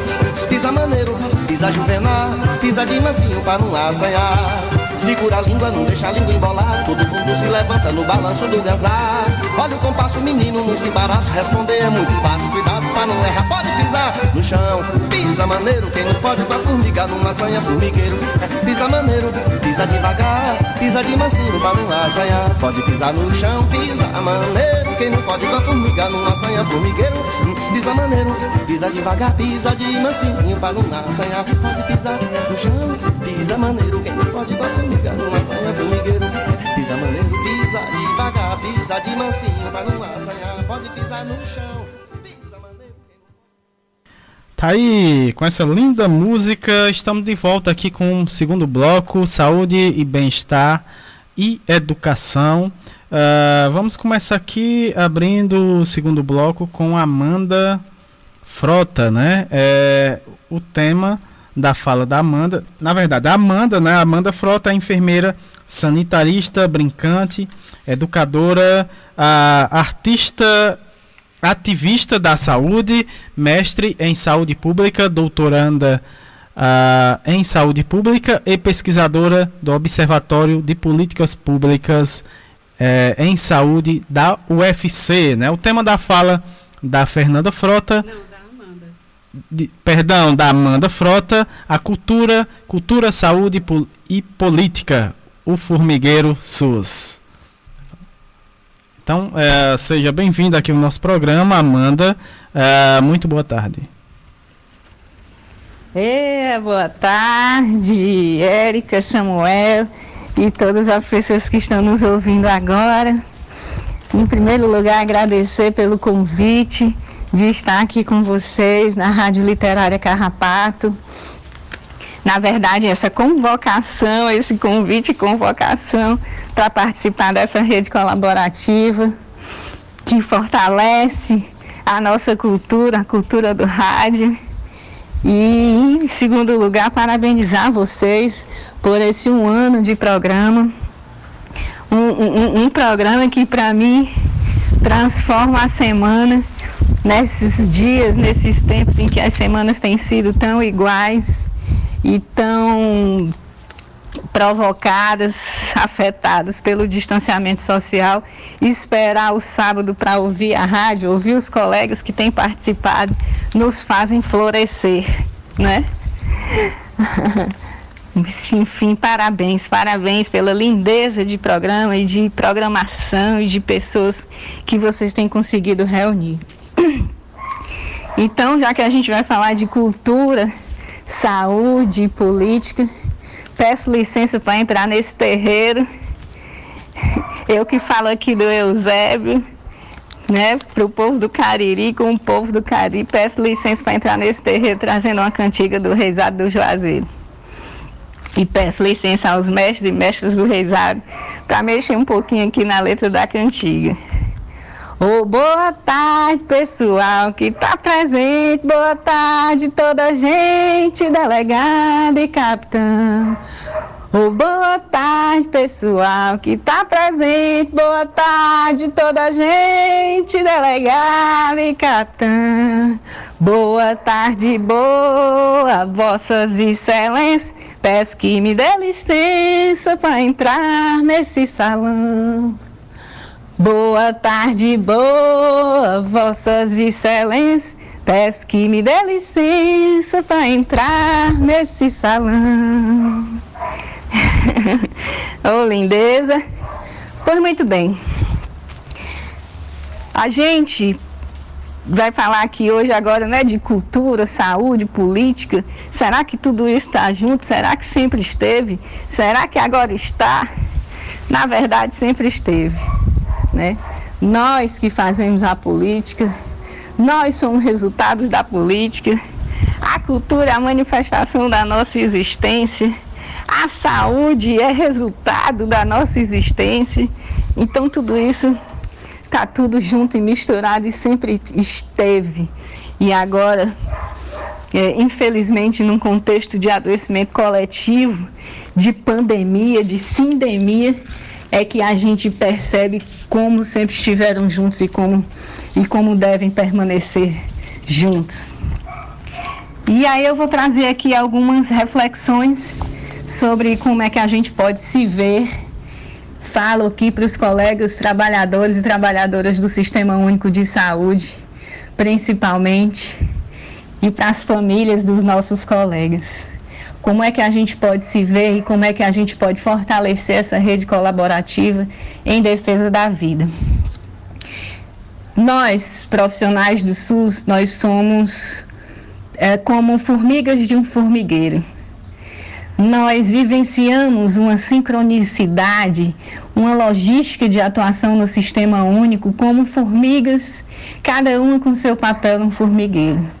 As formigas do SAMU, as formigas da UTI, as formigas do centro cirúrgico, as formigas do posto de saúde, as formigas da lavanderia do hospital cada uma como formigas cortadeiras de folha, como formigas carregadeiras, como formigas que acondicionam o alimento no formigueiro, como formigas que cuidam do lixeiro do formigueiro.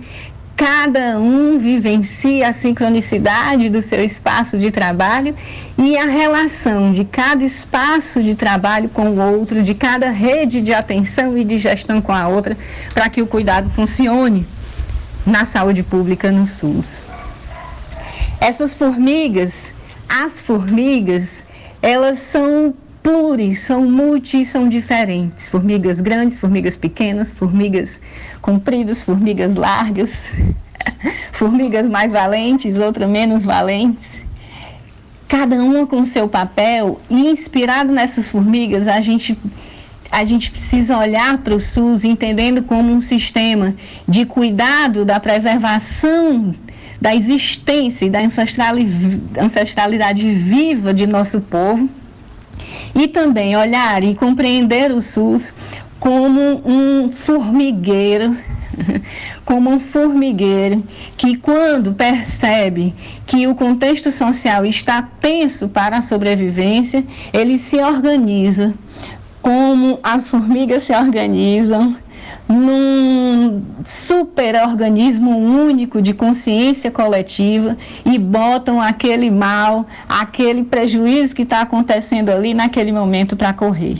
Ninguém resiste a uma pisada no formigueiro a uma sentada no formigueiro. A gente sai, sai correndo e pulando, né? Então, entendendo que é esse o espaço de existência, de preservação da vida, do nosso povo e o espaço de atuação pelo trabalho com T maiúsculo, de que é o espaço da nossa renda, da nossa fonte de, de alimento, de trabalho, de comida de sobrevivência e subsistência enquanto trabalhadores, que a gente precisa se entender como um coletivo político, que tem força sim, porque nós temos a força do cuidado. Nós estamos em todos os espaços, nós estamos em todos os horários, nós estamos com todos os povos do Brasil. Então, o que, que a gente precisa? Em primeiro lugar, compreendendo que somos essas formigas potentes e poderosas. Que hoje nós não temos paz, não estamos em paz e não teremos paz se a gente não se organizar. Como é que a gente pode se organizar? Para combater o que está acontecendo.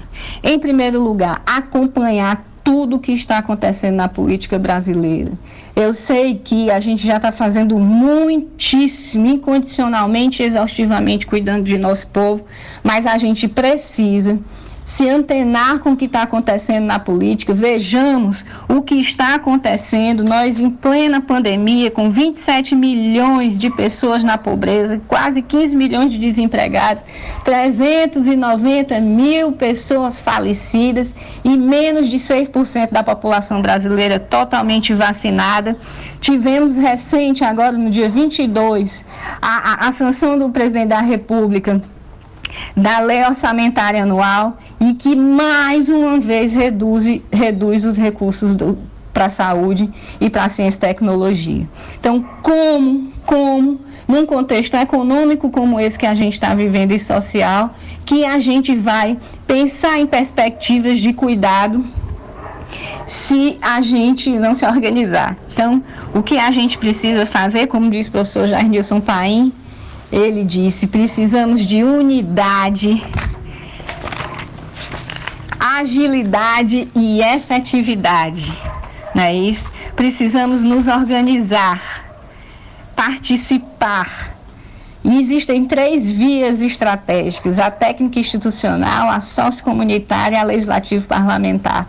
Participar dos espaços de decisão na política pública, junto de nossos gestores, nos espaços de decisão da condução da saúde pública, colocando nossas ideias, nossas propostas, nossas críticas propositivas. Precisamos conversar sobre o SUS com todas as pessoas, desde a nossa família, as pessoas que a gente convive e também com que as que a gente não convive, como por exemplo o que a gente está fazendo aqui na rádio. E precisamos tensionar e provocar os representantes do legislativo, eleitos por nós para que defendam as nossas pautas, os nossos interesses coletivos. É, precisamos que a gente considere as forças da natureza como grilos, igual cantiga de grilo, permanência todo tempo, cri, cri, cri, críticos, criativos e atuantes, formigas grilo, permanência como a cantiga de grilo e resistência como formigueira atiçada, assanhado. Se a gente se juntar, se nós estivermos juntos, nós certamente, pluri, multi, inter, nós vamos encontrar estratégias criativas para a resistência e para a defesa da vida. Portanto, fica aqui o meu convite diante de tudo o que está acontecendo no Brasil, diante do que o governo federal e a família Bolsonaro têm feito. Vejam que, em meio à miséria, à pobreza, ao luto, ao sofrimento e à exaustão do povo brasileiro e nosso, enquanto profissionais da saúde, do Sistema Único de Saúde, que o filho do presidente compra uma casa de 6 milhões de reais, que o filho do presidente vem passear aqui na nossa terra de quadriciclo e que fura a fila da UPA para ser atendido. Diante desse, dessa tragédia sanitária e da falta de ética com a vida desse, desse governo e de seus aliados, eu trago aqui para fechar a nossa conversa de formigas grilo, permanência resistência e permanência, para trazer a poesia de Patativa do Assaré, para nos inspirar nessa, nessa luta, nessa busca, nessa resistência que eu, na verdade, conclamo para que a gente se perceba enquanto um coletivo forte. Vamos lá, o boi zebu e as formigas, Patativa da Saré. Um boi zebu, certa vez, molhadinho de suor, querem saber o que ele fez? Temendo o calor do sol? Entendeu de demorar em uns minutos cochilar na sombra de um juazeiro que havia dentro da mata e firmou as quatro patas em riba de um formigueiro. Já se sabe que a formiga cumpre a sua obrigação, uma com outra não briga, vive em perfeita união. Paciente, trabalhando, suas folhas carregando, um grande exemplo revela naquele seu vai e vem e não mexe com mais ninguém, se ninguém mexer com ela. Por isso, com a chegada daquele grande animal, Todas ficaram zangadas, começaram a se assanhar e foram se reunindo nas pernas do boi subindo, constantemente a subir. Mas tão devagar andava que no começo não dava para nada sentir. Mas, porém, como uma formiga, em todo canto se soca, dos cascos até a barriga, começou a frivioca. E no corpo se espalhando, o zebu foi se zangando e os cascos no chão batia, mas, porém, não melhorava. Quanto mais coisa ele dava, mais formiga aparecia. Com essa formigaria tudo picando sem dó, o lombo do boi ardia mais do que na luz do sol. E ele zangado as patadas, mas fosse incorporava, o zebu não estava bem. Quando ele matava 100, chegava para mais de 500. Com a feição de guerreiro, uma formiga animada gritou para as companheiras: Vamos, minhas camaradas, acaba com os caprichos desse ignorante bicho. Com a nossa força comum defendendo o formigueiro, nós somos muito mieiro e este zebum é um só. Tanta formiga chegou que a terra ali ficou cheia. Formiga de toda cor, preta, amarela e vermelha. No boi zebu se espalhando, cutucando e pinicando. Aqui e ali tinha um olho. E ele com grande fadiga, porque já tinha formiga até por dentro dos olhos. Com o lombo todo ardendo, daquele grande aperreio, Zebu saiu correndo, fungando, berrando feio. E as formigas inocentes mostraram para toda a gente esta lição de moral. Contra a falta de respeito, cada um tem seu direito as formigas a defender, sua casa o formigueiro, botando o boi para correr da sombra dos vazeiros. Mostrar nessa lição quanto pode a união. Nesse meu poema novo, o boi zebu quer dizer que é os mandão do poder e a formiga é nós, o povo. Para fechar, minha gratidão, meu agradecimento, um cheiro é flor do dia, é flor da aurora. Deu de madrugada, meu rezado vai embora. É flor do dia, é flor da aurora. Deu de madrugada, meu rezado vai embora. Ea! Viva o SUS! Revoga EC 95 e fora Bolsonaro! Beijo! É, gratidão, Amanda. Você sempre traz sua voz, né? E sempre traz na sua voz a sua representatividade, a sua militância, a sua inspiração. Por isso que a gente colocou aquela música. Quem não pode com a formiga não, não segura um formigueiro. Então, você disse assim: ah, você carrega a formiga no nome, né? Hoje eu acho que já transpassou o meu nome, né? Érica Formiga literalmente é de nascença, então é, é registrada mesmo.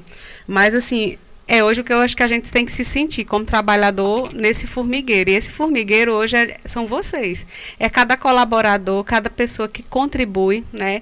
Que está conosco nesse encontro, né? Quando você fala assim, um, não é um convite, é uma convocação, né? É uma convocação de pessoas que a gente sabe que a gente, que a gente acredita, é, de pessoas que podem contribuir, podem estar junto da gente, né? Para essa defesa do SUS e da vida. E aí você traz também na sua fala algo importante me lembrou uma música do Chico Sainz, né, da Nação Zumbi. Posso sair daqui para me organizar, posso sair daqui para desorganizar. Que eu me organizando posso desorganizar, que eu desorganizando posso me organizar. Então cabe a nós, né, a cada cidadão, a cada comunidade se rever nesse processo, né, repensar o país, né? O que eu quero para o meu país. O ano que vem é um ano que a gente precisa exercer o nosso direito, né? Então, assim, gratidão por essa fala, por estar conosco e espero que em outras participações em breve. Vamos seguir, Samu. Gratidão, gratidão, Amanda. Uh, seguindo aqui, uh, temos a fala da Brenda Carlos, né? Ela que é estudante de odontologia e monitora monitora, monitora PET Saúde Interprofissionalidade da UFRN, né? Universidade Federal do Rio Grande do Norte, na cidade natal, né? No Rio Grande do Norte, o tema da fala da Brenda Carlos, formação para uma atuação integrada e integral na pandemia de Covid-19, relatos de um estudante de odontologia. Uh, seja bem-vindo aqui ao nosso programa, Brenda. Muito boa tarde. Olá, Samuel. Muito boa tarde a todos e a todos os ouvintes da Rádio Literária Carrapato. Aqui quem fala é Brenda Carlos, estudante de odontologia da UFRN, monitora PET Saúde Interprofissionalidade. Estou aqui no programa Minuto Mais Saúde para falar sobre formação para uma atuação integrada e integral na pandemia de Covid-19. Relatos de um estudante de odontologia. Então, minha gente, é, para começo de conversa, né? A pandemia chegou, pegou a todos nós de surpresa e exigiu da gente um processo muito intenso de reinvenção, né? Reinvenção do cuidado, reinvenção das relações, é, reinvenção da vida, né? E assim que foi decretada a pandemia, veja bem, eu, estudante de odontologia, um curso cuja profissão né, está no topo da exposição, nós tivemos nossas aulas suspensas, né, nossas atividades todas paralisadas, até porque era tudo muito novo, a gente não sabia com o que estava lidando e até para salvaguardar os estudantes, né, as universidades resolveram é, suspender as atividades. E como monitora PET Saúde Interprofissionalidade, nós do PET ficamos muito inquietos né, com a situação toda. O que fazer? E agora? A pandemia chegou, mas o que, é que a gente pode ajudar? Com o conhecimento que a gente já tem, com as ferramentas que a gente possui, né, internet, mídia, o que é que a gente pode fazer para ajudar nesse processo? E essa inquietação nos levou a participar juntamente com a CESAP, né, a Secretaria eh, Estadual de Saúde do Rio Grande do Norte, do projeto de teleatendimento. É, o projeto, o pontapé foram os, alunos, foram os alunos do PET, né, da UFRN, dos vários cursos de saúde, mas ele agregou também é, alunos de outras universidades. Né? E o objetivo do teleatendimento era esclarecer dúvidas na população. Porque, repito, naquele início era tudo muito. É, nos era tudo muito estranho, né? Era tudo muito novo e o medo em si era muito grande é, as primeiras semanas, o que fazer, o que, como lidar, como higienizar. Meu Deus, tinha novo, tinha um vírus, outros é, circulando e é gripe, é coronavírus. É, então, assim, tinha uma angústia e a gente é, se propôs a fazer esse teleatendimento. E para tanto, né, a CESAP nos apoiou, a gente tinha uma rede, tudo custeada pela secretaria, e com um número próprio, que inclusive depois as pessoas podiam ligar, inclusive a cobrar, né, para tirar essas dúvidas. E eram dúvidas é, sobre tudo, né? É, como higienizar alimentos, é, quais os sintomas, lavagem das mãos, todas, as, todas essas informações que eram triviais, né, acerca da Covid-19.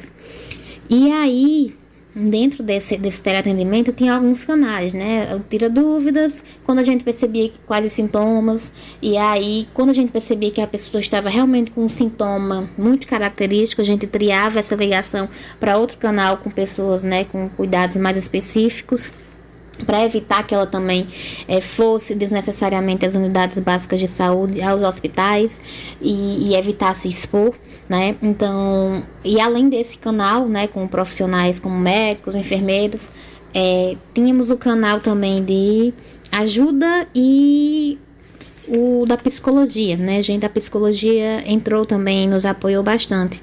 Porque muitas vezes as pessoas ligavam porque queriam, estavam isoladas, estavam sozinhas, estavam com medo, queriam apenas conversar. Ou ouvir, né, de outra voz humana que também estava na mesma situação, porque com o tempo as reportagens foram foram crescendo, os anúncios, né, a mídia, e, e tudo se voltou à Covid-19, né? Até o Ministério é, da Saúde também então, assim, sempre com novas notas e até propondo ligações para as pessoas.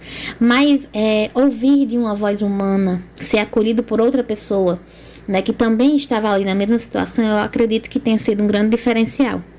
Só que aí, com o passar do tempo, a gente foi percebendo que essas ligações foram caindo a audiência, vamos dizer assim, né? E a gente começou a perceber que já não estávamos fazendo tanto quanto a gente queria. Até porque a informação, as pessoas já sabiam como se prevenir, já sabiam como higienizar. Então, assim, a angústia era outra. E aí a gente ficou, o que é que a gente vai fazer a partir de então? Migramos para a televigilância do idoso. E aí a televigilância do idoso, o que é isso, Brenda?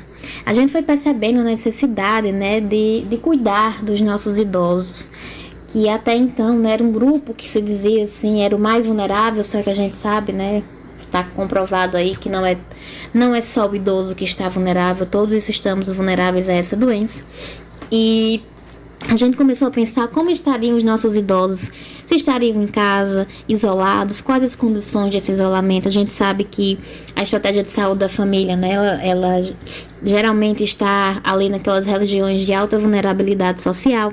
Então a gente começou a se preocupar e se organizar para saber como andavam esses idosos, porque muitos com doenças crônicas e, e não estava tendo essa dinâmica dos grupos, né, do hiperdia, e, e, não estava havendo essas, essas rodas de conversa na unidade de saúde justamente né, para protegê-los né, da, da Covid-19. Então a gente se reuniu.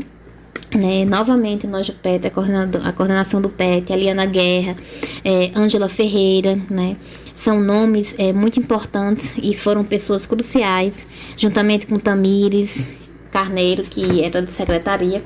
A gente se reuniu para saber o que, é que a gente poderia fazer diante dessa nossa realidade.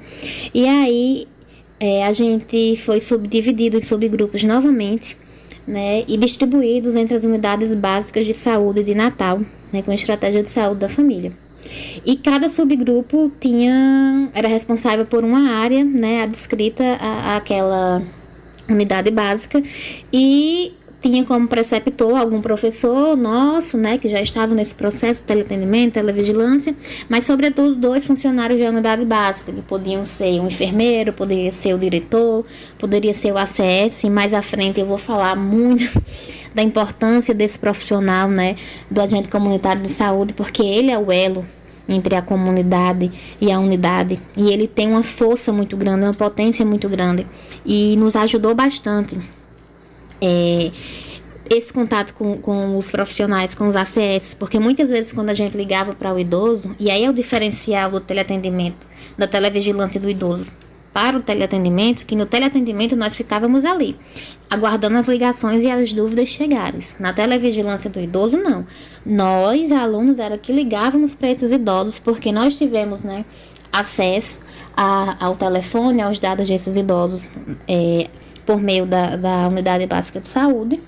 Obviamente, com todos os processos éticos e todos esses dados salvaguardados num sistema que foi desenvolvido e criado pelos próprios alunos PET, é Amanda, Juan, é, Lucas Cavalcante, são pessoas que eu estou citando porque eu acho importante que o nome deles apareça, porque eles estiveram muito envolvidos nesse processo. Então eles criaram uma planilha e lá a gente tem os dados, o endereço. E nessa planilha era onde a gente é, alimentava com os novos dados desses idosos, né? Muitas vezes a gente esbarrou em dificuldades como a inconsistência desses dados, porque muitos idosos davam um número errado, ou então mudavam e não atualizavam, ou então ele mudava de área e a gente teve dificuldade de encontrá-los. E aí, a partir disso, a gente tinha a nossa planilhazinha com X quantidade de idosos, é, para a gente começar a conhecer essas pessoas e a ligar para eles. E aí eu, eu, é onde eu digo: como a gente vai criar né, um vínculo com essas pessoas se a gente não conhece pessoalmente? Como a gente vai criar esse vínculo só através da voz? E o medo deles não atenderem nossas ligações, né? E o medo deles não abrirem é, para a gente, não criarem essa confiança. Então, isso foi um ensinamento valiosíssimo que eu acredito que, que nenhuma aula, nenhuma carteira ali dentro do muro das, da universidade eu iria aprender, né? Eu aprendi isso nesse cenário real de prática, a me fazer presente sem ser presença. E isso tem sido muito importante, né? Como acolher esse idoso, ainda que só por telefone, como tratar, como falar, né? Porque muitas vezes a gente trata o idoso como uma criança grande e não é assim. Ele é uma pessoa que tem uma história de vida, que tem muito a nos ensinar né? E que precisa ser, ter suas vontades respeitadas e suas necessidades atendidas de acordo com o que a gente podia estar tá fazendo ali. Então a gente tinha um roteiro, obviamente, de entrevista, só que a gente tentava não fazer é, de forma a, a entrevistar, né? A gente tentava uma grande conversa é, com esse idoso para saber sobre medicação, se estava faltando, se precisava de alguma consulta, se ele tinha uma necessidade maior. E nesse sentido, é, é, a gente conseguiu ver o quanto é importante esse SUS, a potência desse SUS, né? Porque aí a gente fortaleceu a intersetorialidade, porque de fato era um trabalho intersetorial. Muitas vezes os idosos tinham necessidades para além ali da unidade básica de saúde e a gente tinha que buscar assistência social, por exemplo. É, foi uma forma de fortalecer a equidade no SUS, porque a gente gerava uma escala de vulnerabilidade e a gente via os idosos que estavam precisando de mais assistência. Foi um trabalho muito é, interprofissional, porque a gente estava ali tratando com o enfermeiro, com o médico da área, com o cirurgião dentista, com o agente comunitário de saúde.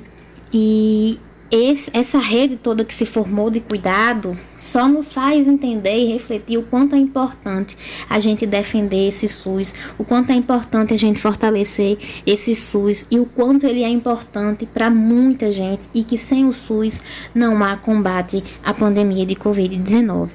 É, eu acho que eu já estourei meu tempo, mas eu só queria terminar minha fala dizendo que é, mais do que dados né, para a Secretaria Municipal de Saúde sobre a, a vida desses idosos, sobre consultas, sobre medicação, né?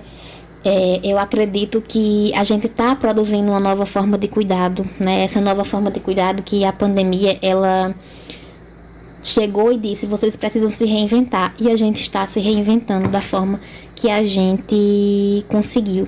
E tem sido um trabalho muito bonito um trabalho muito importante e um trabalho muito gratificante também porque eu acredito que essa experiência, né, ela é grandiosa em muitos sentidos, sobretudo na minha formação humana. Então, certamente eu serei uma cirurgiã dentista é, diferente, né, com um olhar mais humano, mais empático sobre as pessoas, sobre as relações. Então é isso, muito obrigada e vamos defender e fortalecer o SUS. Tá aí, né? Você ouviu a fala da Brenda Carlos, ela que é estudante de odontologia e monitora PET Saúde Interprofissionalidade da Universidade Federal do Rio Grande do Norte. Vamos de avisos, né? Uh, temos um convite aqui, né, Erika? Uh, a Brenda, né? Que convidou? Não, a Amanda. Amanda, na verdade, a Amanda, né? Convidou Uh, tem um convite aqui para todos que nos ouvem, né? para participar, quem queira participar da Frente Cearense em defesa do SUS e contra a privatização da saúde, né? É, e quem queira participar, né, dessa frente, uh, a gente vai disponibilizar aqui dois contatos, né? É, 85 é o DDD, é, 98 64 44 44. Mais uma vez, uh, DDD 85 9 886 04 44 44. Esse é o número. O outro, DDD 85 também, 9 9802. Uh, na verdade, perdão. É, DDD 85, né? 9980 2813. Esse é o outro número. Repetindo, é DDD 85 9980 28 13, né? Uh, temos recadinho também, uh, Érica, da Simone. Uh, ela está falando aqui do lançamento da campanha em Sergipe, a campanha NEPSI Nossa Bandeira é o SUS.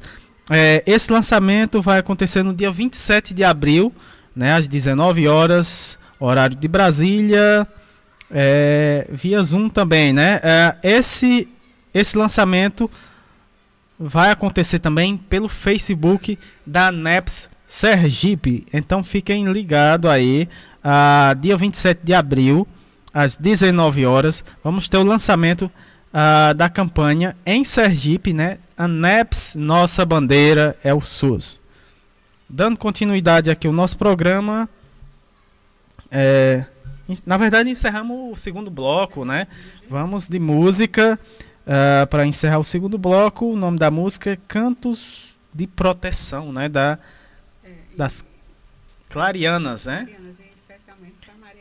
É, especialmente para a Maria Bezerra lá de Brasília, que vai daqui a pouco participar aqui do nosso programa. Então vamos de música Canto de Proteção, As Clarianas. Venho para abrir as portas, felicidade me traz. O que há de tristeza nessa casa vai embora e não volte jamais.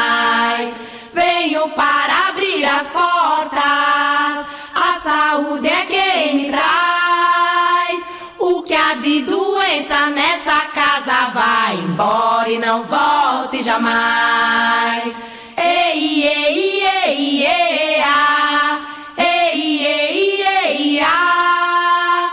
ei, ei, ei, ei, ah. ei, ah, ei, ah. Venho para abrir as portas, o amor é quem me traz o que há de ódio nessa casa, meia volta e nem olhe para trás. Venho para abrir as portas, mãe natureza me traz. Abençoa os filhos, Deus abençoa, ai meu Deus, terra, fogo, aguiar. Ah,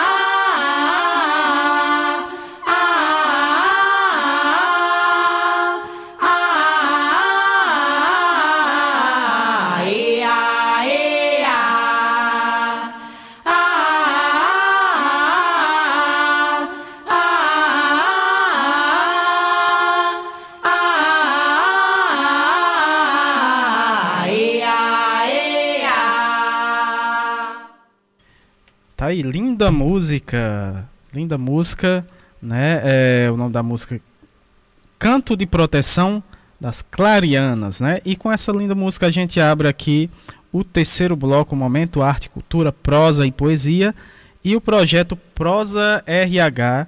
Esse projeto, né, que ele uh, acontece quinzenalmente, né, sempre no terceiro bloco aqui do nosso programa, uma parceria com o pessoal da Rede Humaniza SUS, né? Uh, dando continuidade aqui, no terceiro bloco vamos ter a participação do Dr. Tiago Macedo, ele que já, já esteve aqui algumas vezes e, e, está de volta aqui no nosso programa. Ele que é médico, psiquiatra e poeta, né? Muito bacana, lá da cidade de Juazeiro do Norte, aqui pertinho da nossa cidade do Crato. O tema da fala do Dr. Tiago Macedo na verdade, ele vai falar sobre o projeto Alimenta Cariri, né?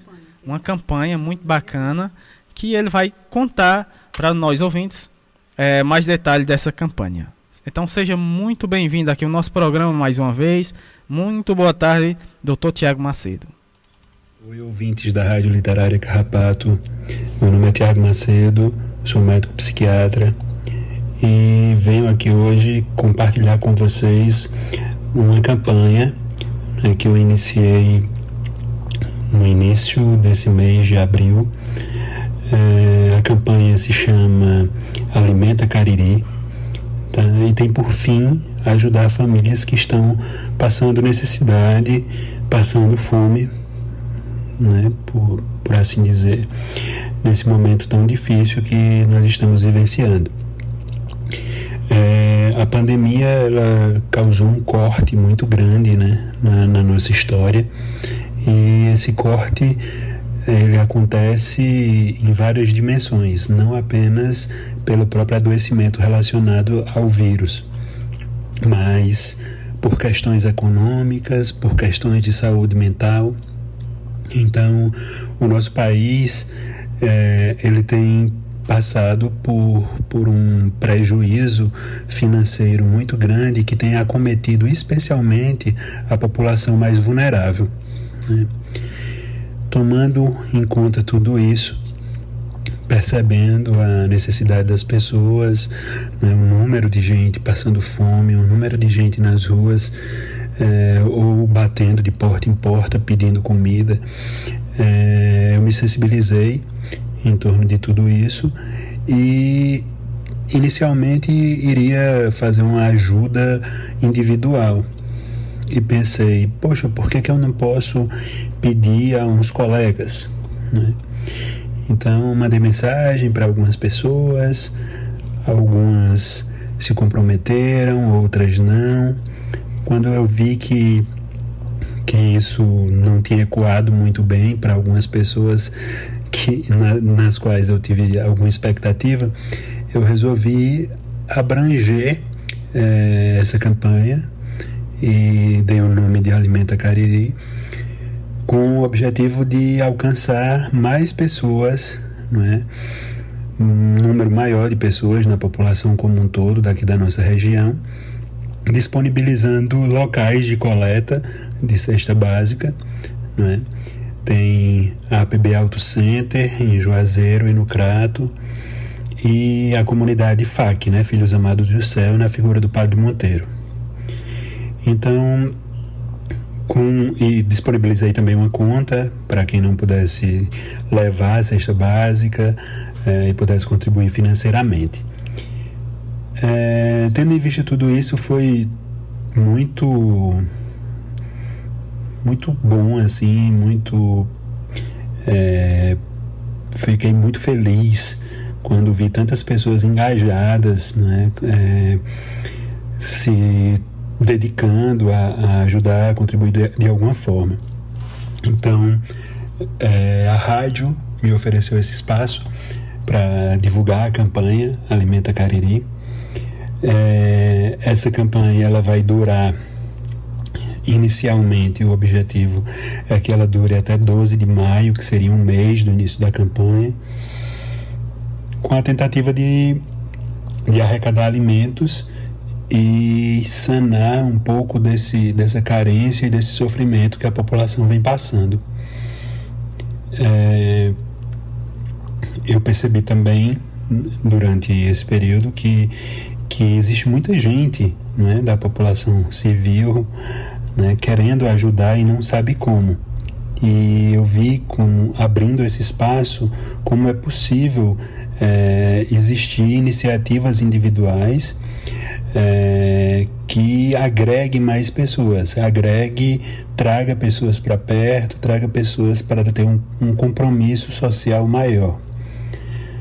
Então, eu espero que com, com esse contato aqui com vocês, é, sensibilize cada um de vocês, aqueles que não puderem contribuir com a, com a campanha, é, possa se engajar dentro dos seus grupos sociais, é, no seu bairro, na sua rua e desenvolver pequenas campanhas que se somando vai ser uma, um, um avalanche, digamos assim, de boas ações. É, o Alimenta Cariri com a repercussão que teve, com as pessoas que se aproximaram para contribuir, acabou alcançando é, o Mesa Brasil, que é um, um, uma ação da Fé Comércio, né, do Grupo Fé Comércio, e o Sesc Juazeiro acabou se aproximando da gente através do Mesa Cariri e também é ponto de coleta. O Mesa Cariri vai disponibilizar caminhões até para distribuir os alimentos que serão arrecadados. Então eu conto com vocês da forma como puderem ajudar, divulgando a campanha ou criando novas campanhas, porque o que importa é que a gente possa juntar as mãos, né? É, e fazer uma grande rede de apoio e criar um movimento maior que possa alimentar as pessoas, levar apoio, levar é, aconchego e a maior urgência do ser humano, acredito eu, além da urgência pela saúde, é a urgência pelo alimento. Então, como diria o Betinho, quem tem fome tem pressa. Né? Um abraço a todos, fico muito feliz de poder estar compartilhando tudo isso nesse espaço. Até a próxima. Tá aí, né? Vocês ouviram o Dr. Tiago Macedo falando sobre esse lindo projeto, né? Uh, Alimenta Cariri, que é uma campanha, né? Muito bacana é, de arrecadação de, de alimento para nesse período, né? Para as pessoas que estão necessitando. Então a gente vai reforçar aqui a fala do Dr. Tiago Macedo, é, falando sobre os pontos de coleta, né? Para quem queira uh, doar alimentos. Né? Temos a FAC. Né? Uh, um dos pontos de coleta é a FAC, né? o endereço Rua Moacir Gondim, Lócio, 276, Conjunto Padre Cícero, é, Muriti, aqui na cidade do Crato. Mais uma vez, é, você pode é, doar né, na FAC na rua Moacir Gondim Lócio, número 276, é, Conjunto Padre Cícero, Muriti, aqui na cidade do Crato. Também temos outro ponto aqui na, na cidade do Crato. APB Auto Center, APB Auto Center, Avenida Padre Cícero, 1149, São Miguel, né? Crato, Avenida, Avenida Padre Cícero, 1149 e 49, é, bairro São Miguel. No Juazeiro do Norte, Avenida Padre Cícero, Padre Cícero, 23, número 2375, na, no bairro Santa Luzia, Santa Teresa, na verdade, bairro Santa Teresa, mais uma vez, no Juazeiro, Avenida Padre Cícero, número 2375, uh, bairro Santa Teresa. Também temos ponto no SESC, uh, Juazeiro do Norte, né? Sesc Juazeiro do Norte, Rua da Matriz, 227, 27, Centro, Juazeiro do Norte. Mais uma vez, a unidade Sesc Rua da Matriz, 227, Centro, Juazeiro do Norte. Também você que queira é, doar né, é, alguma quantia, temos aqui uh, o endereço do Pix, né? Temos aqui o, o Pix também, quem queira doar via Pix. É, o, o endereço, né? A chave, uh, Tiago Macedo com H, né? T-H-I-A-G-O, Macedo, M-A-C-E-D-O, ponto, psiquiatra, né? P-S-I-Q-U Q-I-A-T-R-A, arroba gmail.com, né? Lembrando que esse período né, da campanha é, iniciou no dia 12 de abril e é, irá até o dia 12 de maio. Né? Esse é o ponto, os pontos de coleta e também quem queira doar uh, uma quantia em dinheiro é, para esse projeto muito bacana. É, Alimenta Cariri. Uh,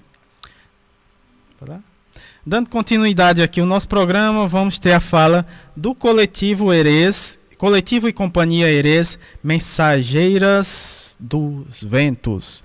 Muito bacana. Quem vai falar né, sobre o coletivo Erês, o Ridalvo Félix, ele que já teve aqui no nosso programa, está retornando, né, que é cantante, cantante dançante doutor em poéticas das oralidades, letra da Universidade Federal de Minas Gerais, diretor do coletivo Companhia Mensageiras dos Ventos, do Samba de Coco, Conquistas, de Tia Toinha e docente do Centro Cefete, Minas Gerais. Né? Vamos ter também a fala da Laura Lemos, que é, ela que é dançante, fotógrafa e técnica de teatro.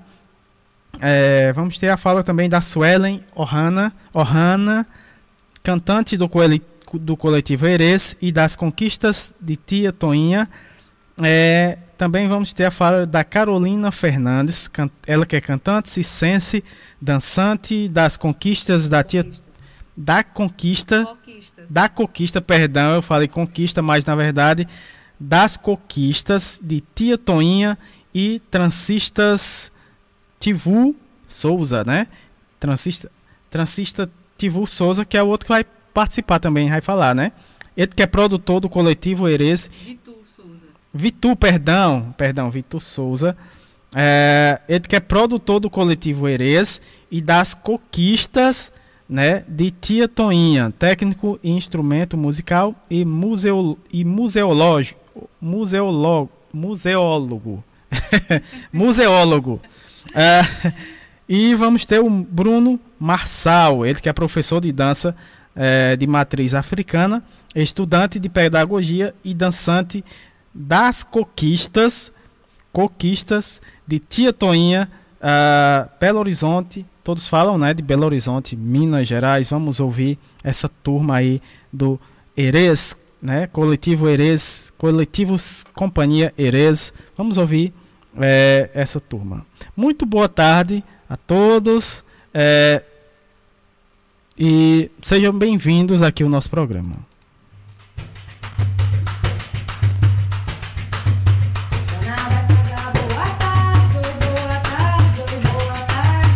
Dona da casa, boa tarde, boa tarde, boa tarde.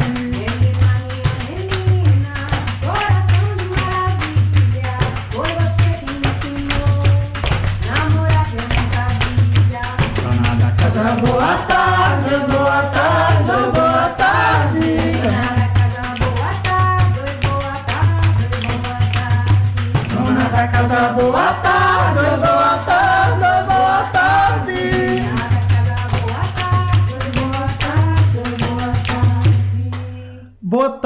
bom dia, boa noite, minha gente. Nós somos o Coletivo Erez Mensageiros dos Ventos, Coletivo e Companhia. Estamos aqui em Belo Horizonte, Minas Gerais, para dar um salve à Rádio Carrapato Literária, Rádio Literária Carrapato Cultural, desculpas pelo trocadilho, mas faz parte da conversa. E a ideia é a gente apresentar um pouco sobre esse coletivo que é multiartístico, que é diverso, que é plural e que tem várias linguagens reunidas para dizer sobre a confluência e o encontro desses corpos, desses sujeitos, dessas sujeitas nós somos do teatro, do circo, da dança, da música, do design. Temos também um grupo de luthiers, de edições, redes sociais, figurino e maquiagem, artes visuais e muito mais. Como o tempo é muito corrido, a gente resolveu é, conversar entre nós e trazer cada uma das representantes desses GTs, desses grupos de trabalho que constituem e que compõem o coletivo Eirês, para conversar um pouco e dizer um pouco sobre essas vozes que aqui estão e que aqui reinam pensando a nossa diversidade e os nossos corpos em diáspora, os nossos corpos em confluência, numa luta antirracista, numa luta que nega as nossas existências. Eu sou Félix de Araújo, sou de Crato, do Cariri Cearense, estou aqui em Minas Gerais há 10 anos e a vida tomou vários e outros rumos depois que eu me reuni com todo esse povo que vocês vão conhecer um pouco na tarde de hoje. Agora com vocês, eu trago uma das vozes para falar um pouco sobre a sua experiência dentro do coletivo. Eu plantei a minha emoção no meio do campo de jogo, nasceu um capim do fogo, reino da cobra coral. Qualquer animal que cai lá no arruda, vai ser um Deus nos acuda, sua picada é fatal. Salve geral, meu nome é Laura Leste Lemos, sou daqui de Belo Horizonte, sou dançante, fotógrafa, sou aí dos corres do coletivo Erez, Mensageiro dos Ventos, e é muita alegria estar aqui para conversar um pouco com vocês.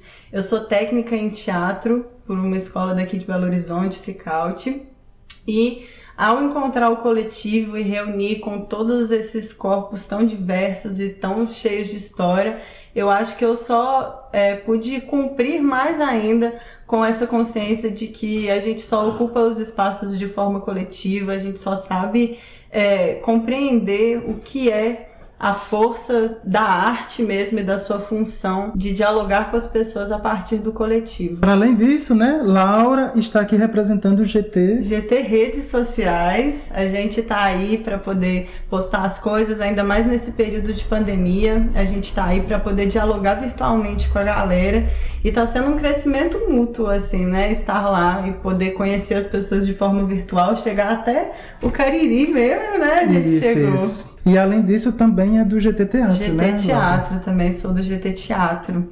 Tentando repensar essas estruturas do teatro aí, compreender a forma que ele nos reúne. Massa, e agora a gente pode, né, trazer e escutar mais uma das grandes vozes desse coletivo. Na laranjeira eu não vou mais colher verso pro meu amor.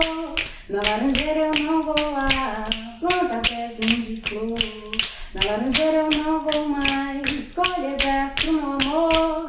Na laranjeira eu não vou lá plantar pezinho de flor. Salve meu povo, meu nome é Suelen Ohana, eu faço parte do coletivo Erês como cantante. Dentro desse coletivo a gente tem o samba de coco, coquistas de tia Toinha. A gente atua, canta, fortalece um ao outro, aprende, troca. E no meio de tudo isso existe um grande sentimento né, de pertencimento por esse processo de apropriação da nossa cultura. Dentro desse coletivo, eu represento a música, né? Então, junto com outras cantoras e cantores maravilhosos, a gente traz toda essa energia e oferece para vocês nessa troca que é sempre alegre e espontânea.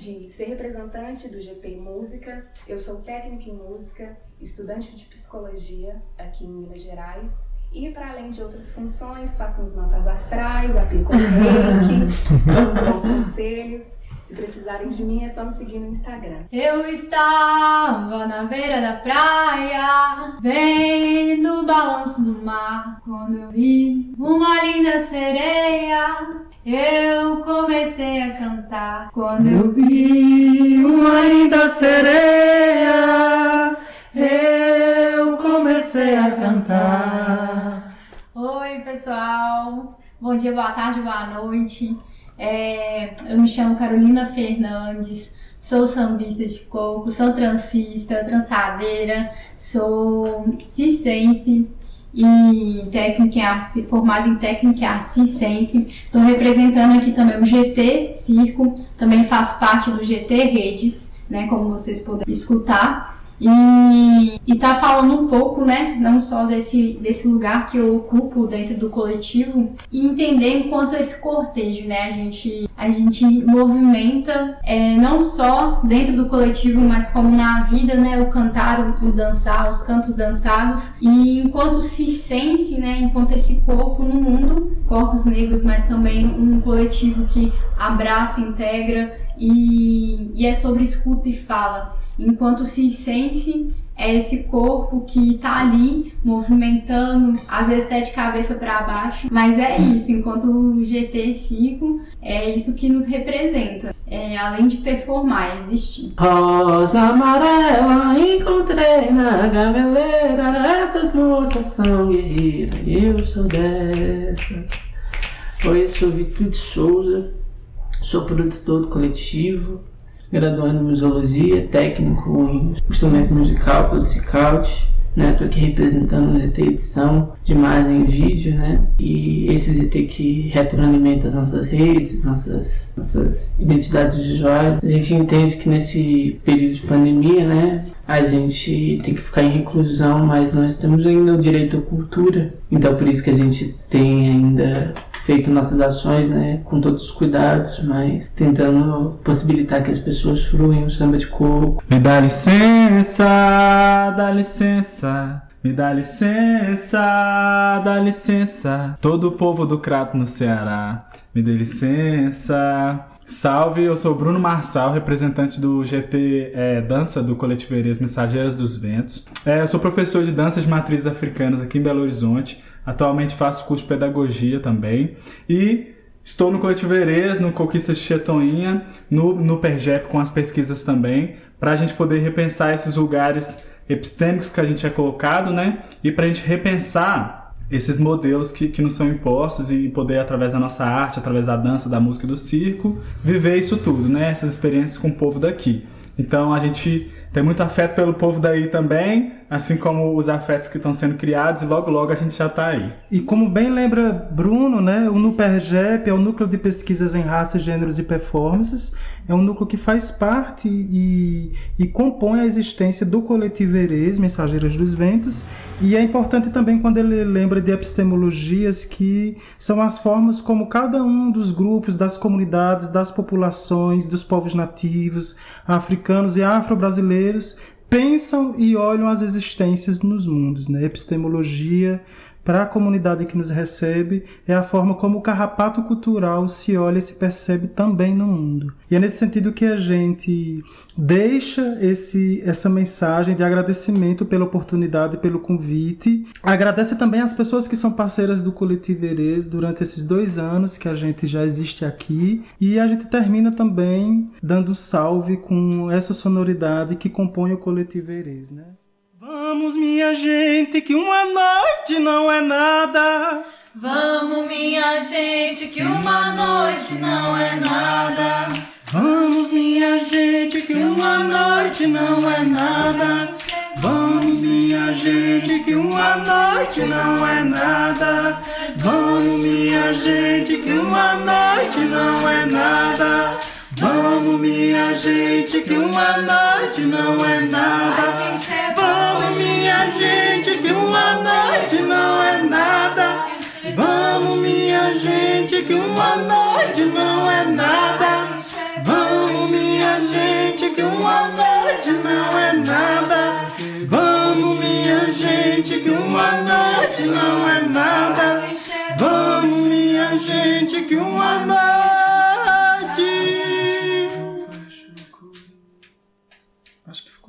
É. Ficou maravilhoso, Hidal.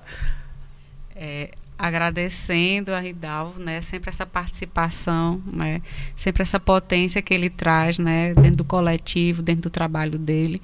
E é do Cariri, está em Belo Horizonte, mas a origem é do Cariri, é nosso, né, é da nossa terra.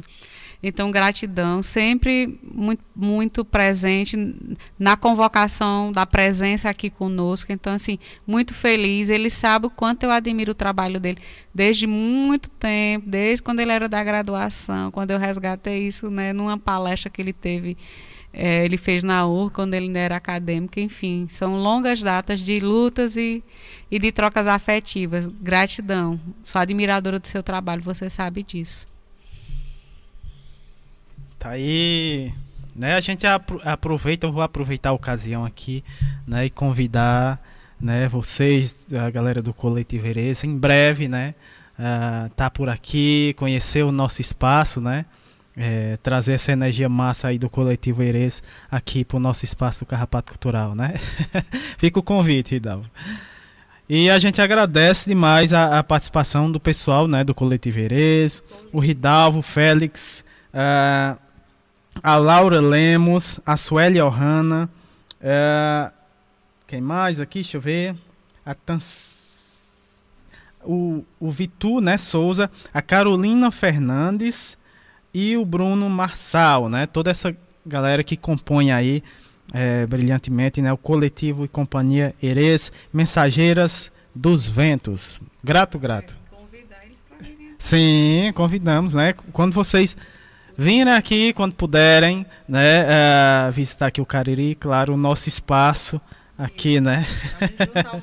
Vamos juntar o Maracatu com o coletivo Zerês. Eita, vai estar uma energia maravilhosa, viu? Dando continuidade aqui ao nosso programa, vamos ter a participação dela. Já, já, já. teve, já, já teve aqui a Maria Bezerra. Já é de casa. Já é de casa, a Maria Bezerra. De início, já é, agradecendo demais por mais uma contribuição da Maria Bezerra aqui no, no na programação né, do, do, é, é do nosso programa. Né, é, ela que é assistente social, neta de Vitória Benzedeira desde 2016 é guardiã da Escola de Almas Benzedeiras, lá de, da cidade de Brasília, uh, Distrito Federal. Né? O tema da fala da Maria Bezerra, Escolas de Almas Benzedeiras de Brasília, Distrito Federal, as teias e redes do benzimento. Então seja muito bem-vinda mais uma vez, Maria. Muito boa tarde. Olá, uma bendita tarde eu sou Maria Bezerra, guardiã da Escola de Almas Benzedeiras de Brasília. É com muita alegria que retorno a esse programa hoje para falar de como que a Escola de Almas Benzedeiras é, se conecta em redes e forma teias, teias de levar essa mensagem do propósito de nossa escola, que é resgatar e valorizar essa sabedoria que vem de muito antes da gente estar sobre essa terra, né? Que vem de antepassados, vós, vós, bisavós, dos bisos, das vizinhas, das tias, das senhorinhas, das comunidades, e que chegaram até nós, aqui na cidade, nós somos de Brasília, Distrito Federal, e tivemos a oportunidade de estar é, levando à frente esse movimento, né, através da Escola de Almas Benzedeiras, que é esse espaço de troca de saberes, de compartilhamento de ensinamentos. E dizer que a nossa rede inicialmente se estabelece no campo das unidades básicas de saúde, do Centro de Prática Integrativa de Saúde, que aqui em Brasília um, o centro de referência fica em Planaltina, que é uma cidade próxima, e nas unidades de saúde, em duas unidades de saúde inicialmente, nosso trabalho, e a importância disso é, restabelecer também né, o poder sobre nossos corpos, né, de ter uma outra observação sobre os desequilíbrios energéticos, os desequilíbrios orgânicos que os nossos corpos possam apresentar.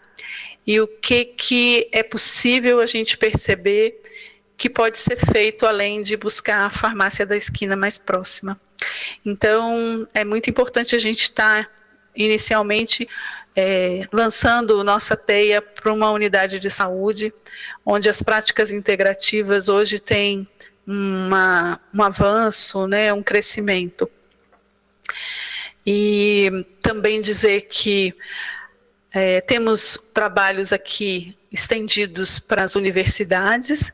Na verdade, a gente teve uma, várias experiências na Universidade de Brasília, tanto no Centro de Ciências Sociais como no Centro de Ciências da Saúde, né, na Faculdade de Saúde, onde fizemos várias oficinas, somos chamadas a estar tá fazendo intervenções sobre essa prática do benzimento e do conhecimento ancestral também das plantas medicinais com estudantes das áreas da saúde e também das áreas das ciências sociais, né, realizando, realizando sempre ao final a prática do benzimento, para que a gente possa né, experienciar na prática o que, que é isso, como se benze, para que se benze e como esse essa conexão, né, essa aproximação se dá de fato. Uh, a gente também já teve experiências em, em faculdades particulares, em, né, em, eventos da área da saúde, assim, grandes eventos. Na, tivemos uma experiência muito bonita também na Conferência de Saúde, Conferência Nacional de Saúde, na tenda Paulo Freire, com as práticas integrativas aqui em Brasília. E, desde o ano passado, a nossa atividade ficou restrita aos benzimentos à distância pela internet. No entanto, a gente se lançou a, a uma, um trabalho é, visto a necessidade das pessoas nesse quadro de desemprego, de isolamento, de grande carência. É, nós iniciamos esse movimento de arrecadação de de recursos e aquisição de cestas básicas para entregar para as comunidades. E nesse caminho, a gente pôde conectar com várias instituições que atendem famílias, né, instituições que são organizações da sociedade civil, ONGs e até mesmo instituições do Estado, que fazem atendimento a famílias vítimas de violência doméstica, famílias que atendem, é, instituições que atendem famílias é, em vulnerabilidades. Então, a gente priorizou esse, esse recorte para doação é, das cestas ah, e o diferencial da, das cestas e que a gente teve foi colocar ah, plantas medicinais, ervas medicinais, junto dessas cestas e também flores, para que a gente possa levar um pouco de cor e beleza, além de, de um de um medicamento, de um remédio que está muito próximo das pessoas, que são as plantas medicinais. Então, junto com as cestas, a gente tem doado também um cartãozinho que fala: você está recebendo também. Uh, plantas medicinais que você pode fazer um chá, um escaldapé ou um banho, com, do mesmo modo que os nossos avós faziam. Né? Nossa intenção com isso é levar mais do que o alimento para o corpo, mas também uma outra informação sobre o que pode estar mais acessível as plantas medicinais está mais acessível às pessoas e também a memórias das pessoas, né? Trazer de volta aquela informação que provavelmente ela tem da avó, da mãe, da cidade de origem, da sua família, do, dos usos das, dos chás e das ervas. É, então, a gente queria muito é, compartilhar com vocês isso, né? Que a possibilidade da doação de cestas nos ampliou essa área de, de conexão com ONGs, com outros, outras instituições, para falar do benzimento, falar da energia bendita de um outro modo, através das plantas medicinais, do chás das, e das cestas básicas. É, nós também temos ah, uma conexão com uma cidade próxima aqui de Brasília, que chama Alto Paraíso, e anualmente é realizado o encontro Raízes, né, que é o encontro de pajés, benzedeiras, parteiras e raizeiros. E nós sempre fomos é, apoiadoras, tanto em arrecadação de recursos para é, realização, como na, na própria disponibilização do nosso trabalho como voluntários lá na realização do evento que acontecia em maio, que acontece em maio, né? No ano passado não aconteceu e esse ano provavelmente não vai acontecer novamente. É, e aí nós ah, nos conectamos nesses eventos também de resgate e promoção dos saberes ancestrais. E isso que eu queria compartilhar com vocês, né, dessas possibilidades que se abrem, de além do, do benzimento acontecendo nas unidades de saúde e parques, que é o, o, o espaço onde a gente ocupa para fazer benzimento, também dessas possibilidades que 2020, 2021 tem trazido para nós de ampliar o nosso, a nossa rede com as ONGs e organizações da sociedade civil com outros grupos para levar, além de alimento para o corpo, também informações que podem alimentar a sua memória, alimentar a sua, a sua energia de, de plantas e de uma energia bendita que vem com as plantas. E é isso, eu agradeço mais uma vez por estar aqui, agradeço o convite de poder compartilhar essas informações e da importância que o rádio tem como veículo de informação, de acesso aos saberes nesse momento. Eu sou muito grata. Tá, e tivemos a bela fala né, da Maria Bezerra, ela que falou sobre a, a a Escola de Almas Benzedeiras de Brasília, Distrito Federal, as teias e redes do benzimento. É, a gente quer agradecer a Maria, a todos, a os todos os colaboradores da, da programação de hoje, né? A gente está muito feliz e a gente encerra a programação de, do mês de abril. Lembrando que a gente só vai, vai retornar agora no, no dia 8 de maio e a nova temática do programa de maio será Maternidade e o Mundo do Trabalho, Impactos na Saúde da Mulher. Então, a programação já está quase fechada. A gente vai ouvir vários coletivos, é, coletivos feministas, coletivos com advogados, ginecologistas, estudantes, né, projetos de extensão, doulas, parteiras, enfim. Está recheado de surpresa, né, e a gente quer a, a participação, a, né, é, esse encontro convocatório que assim assim está sendo denominado, né, por muitos colaboradores, né, mas acima de tudo um encontro de afeto, um encontro de amorosidade, um, um encontro de troca de conhecimentos, né? Vocês não imaginam essa rede, o quanto ela está se sendo fortalecida e ampliada à medida que a gente convoca e convida um colaborador, né? Então, assim, e hoje a gente vai retomar mais uma vez os nossos abraços para cada um dos, dos novos ouvintes, né? Dos nossos colaboradores, assim, a gente está muito feliz e a gente sabe dessa responsabilidade de estar tá passando a informação, mas numa forma que a gente possa transformar a nossa comunidade, mas de ouvi-la, porque esse é o sentido da, da programação, ouvir a comunidade e estar junto, né, de todos.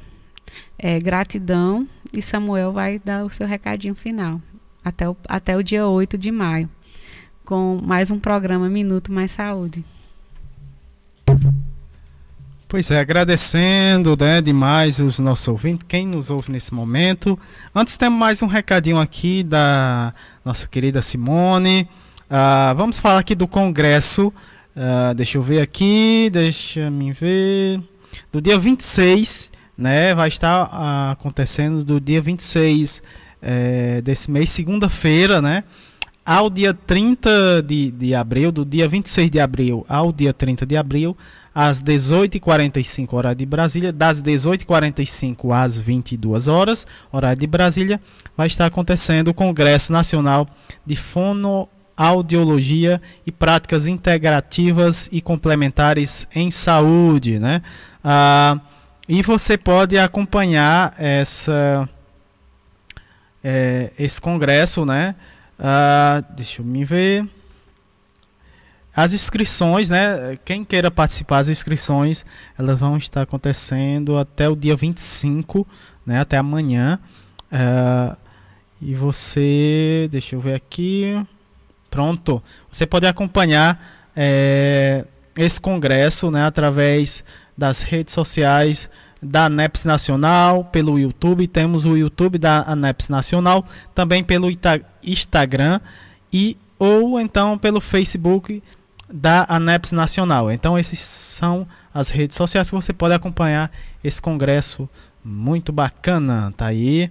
Vamos de abraços finais para o pessoal que esteve com a gente, né? Fazendo esse lindo programa de hoje.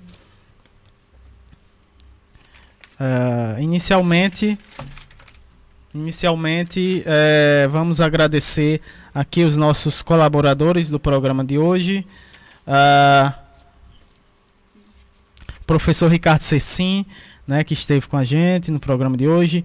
Uh, o Wagner Val, Wagner Martins, né? A Maria Fernanda Marques, ah, também o Odorico Monteiro, a Amanda Frota, também agradecendo a Brenda Carlos, Dr. Tiago Macedo esteve com a gente, o Hidalgo Félix, a Laura Lemos, a Suelen Ohana, a Carolina Fernandes, o Vitor Souza e o Bruno Marçal. E também a Maria Bezerra, que nos ajudaram né, a, a, a formar aqui, montar o programa de hoje. Né, muito bacana. Vamos agradecer os nossos parceiros e também os nossos ouvintes, amigos, os carrapateiros, né?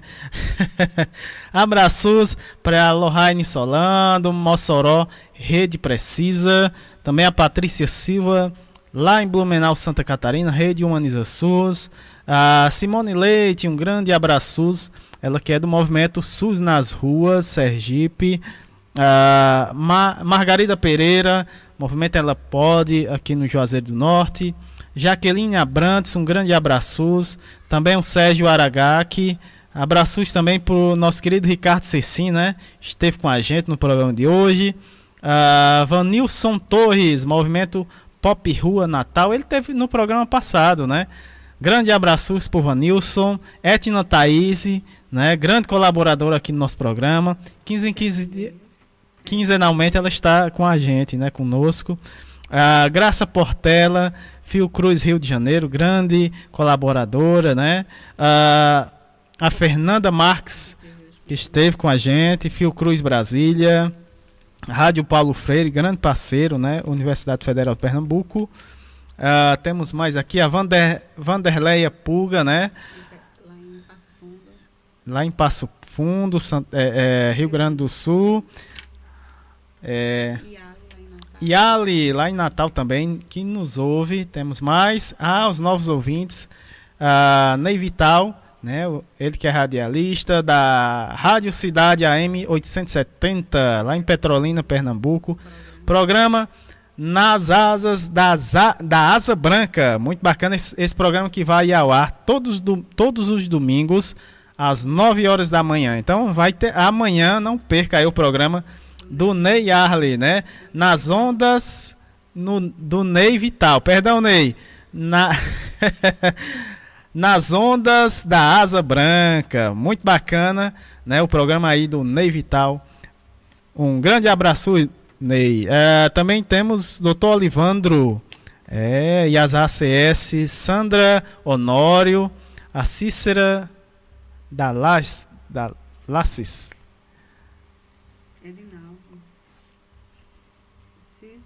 Cícera da Lages, né? Cícera da Lages, Edinalva, Edinalva, né? A Edinalva também, a Kátia, a Gisélia e ao Gledson. Pessoal da UBS Mutirão 1, Cajazeiras, lá na Paraíba. Grande abraços para toda essa, essa turma aí é, que esteve conosco hoje, né, Érica? Grande abraços para para todos vocês, né? Uh, a gente agradece demais a audiência, o pessoal aqui da nossa comunidade, é, em especial nossa agente de saúde, Ana Cláudia, que sempre está grudadinha aí no nosso programa. Ela disse que é fazendo suas coisas de casa. Eita, Lohane. Estamos esperando a caravana do pessoal lá de Mossoró, né? Ah, é, comandada aí pela Lohane Solano né? Quem sabe vai ser ao vivo. Né? Eita, quem sabe, hein, hein, hein Lohane? Próximo programa ao vivo. Oh, eita, vai ser muito massa. É, vamos de música. É, temos duas músicas. Temos essa, né? E a que sempre a gente encerra o nosso programa. Essa que é linda. Pedra na ba baladeira, né? Pedra na baladeira. Zabumbeiros Cariri. Linda música, vamos conferir. Depois teremos a Lede Maria, Reza do Fogo. Zabumbeiros Cariris.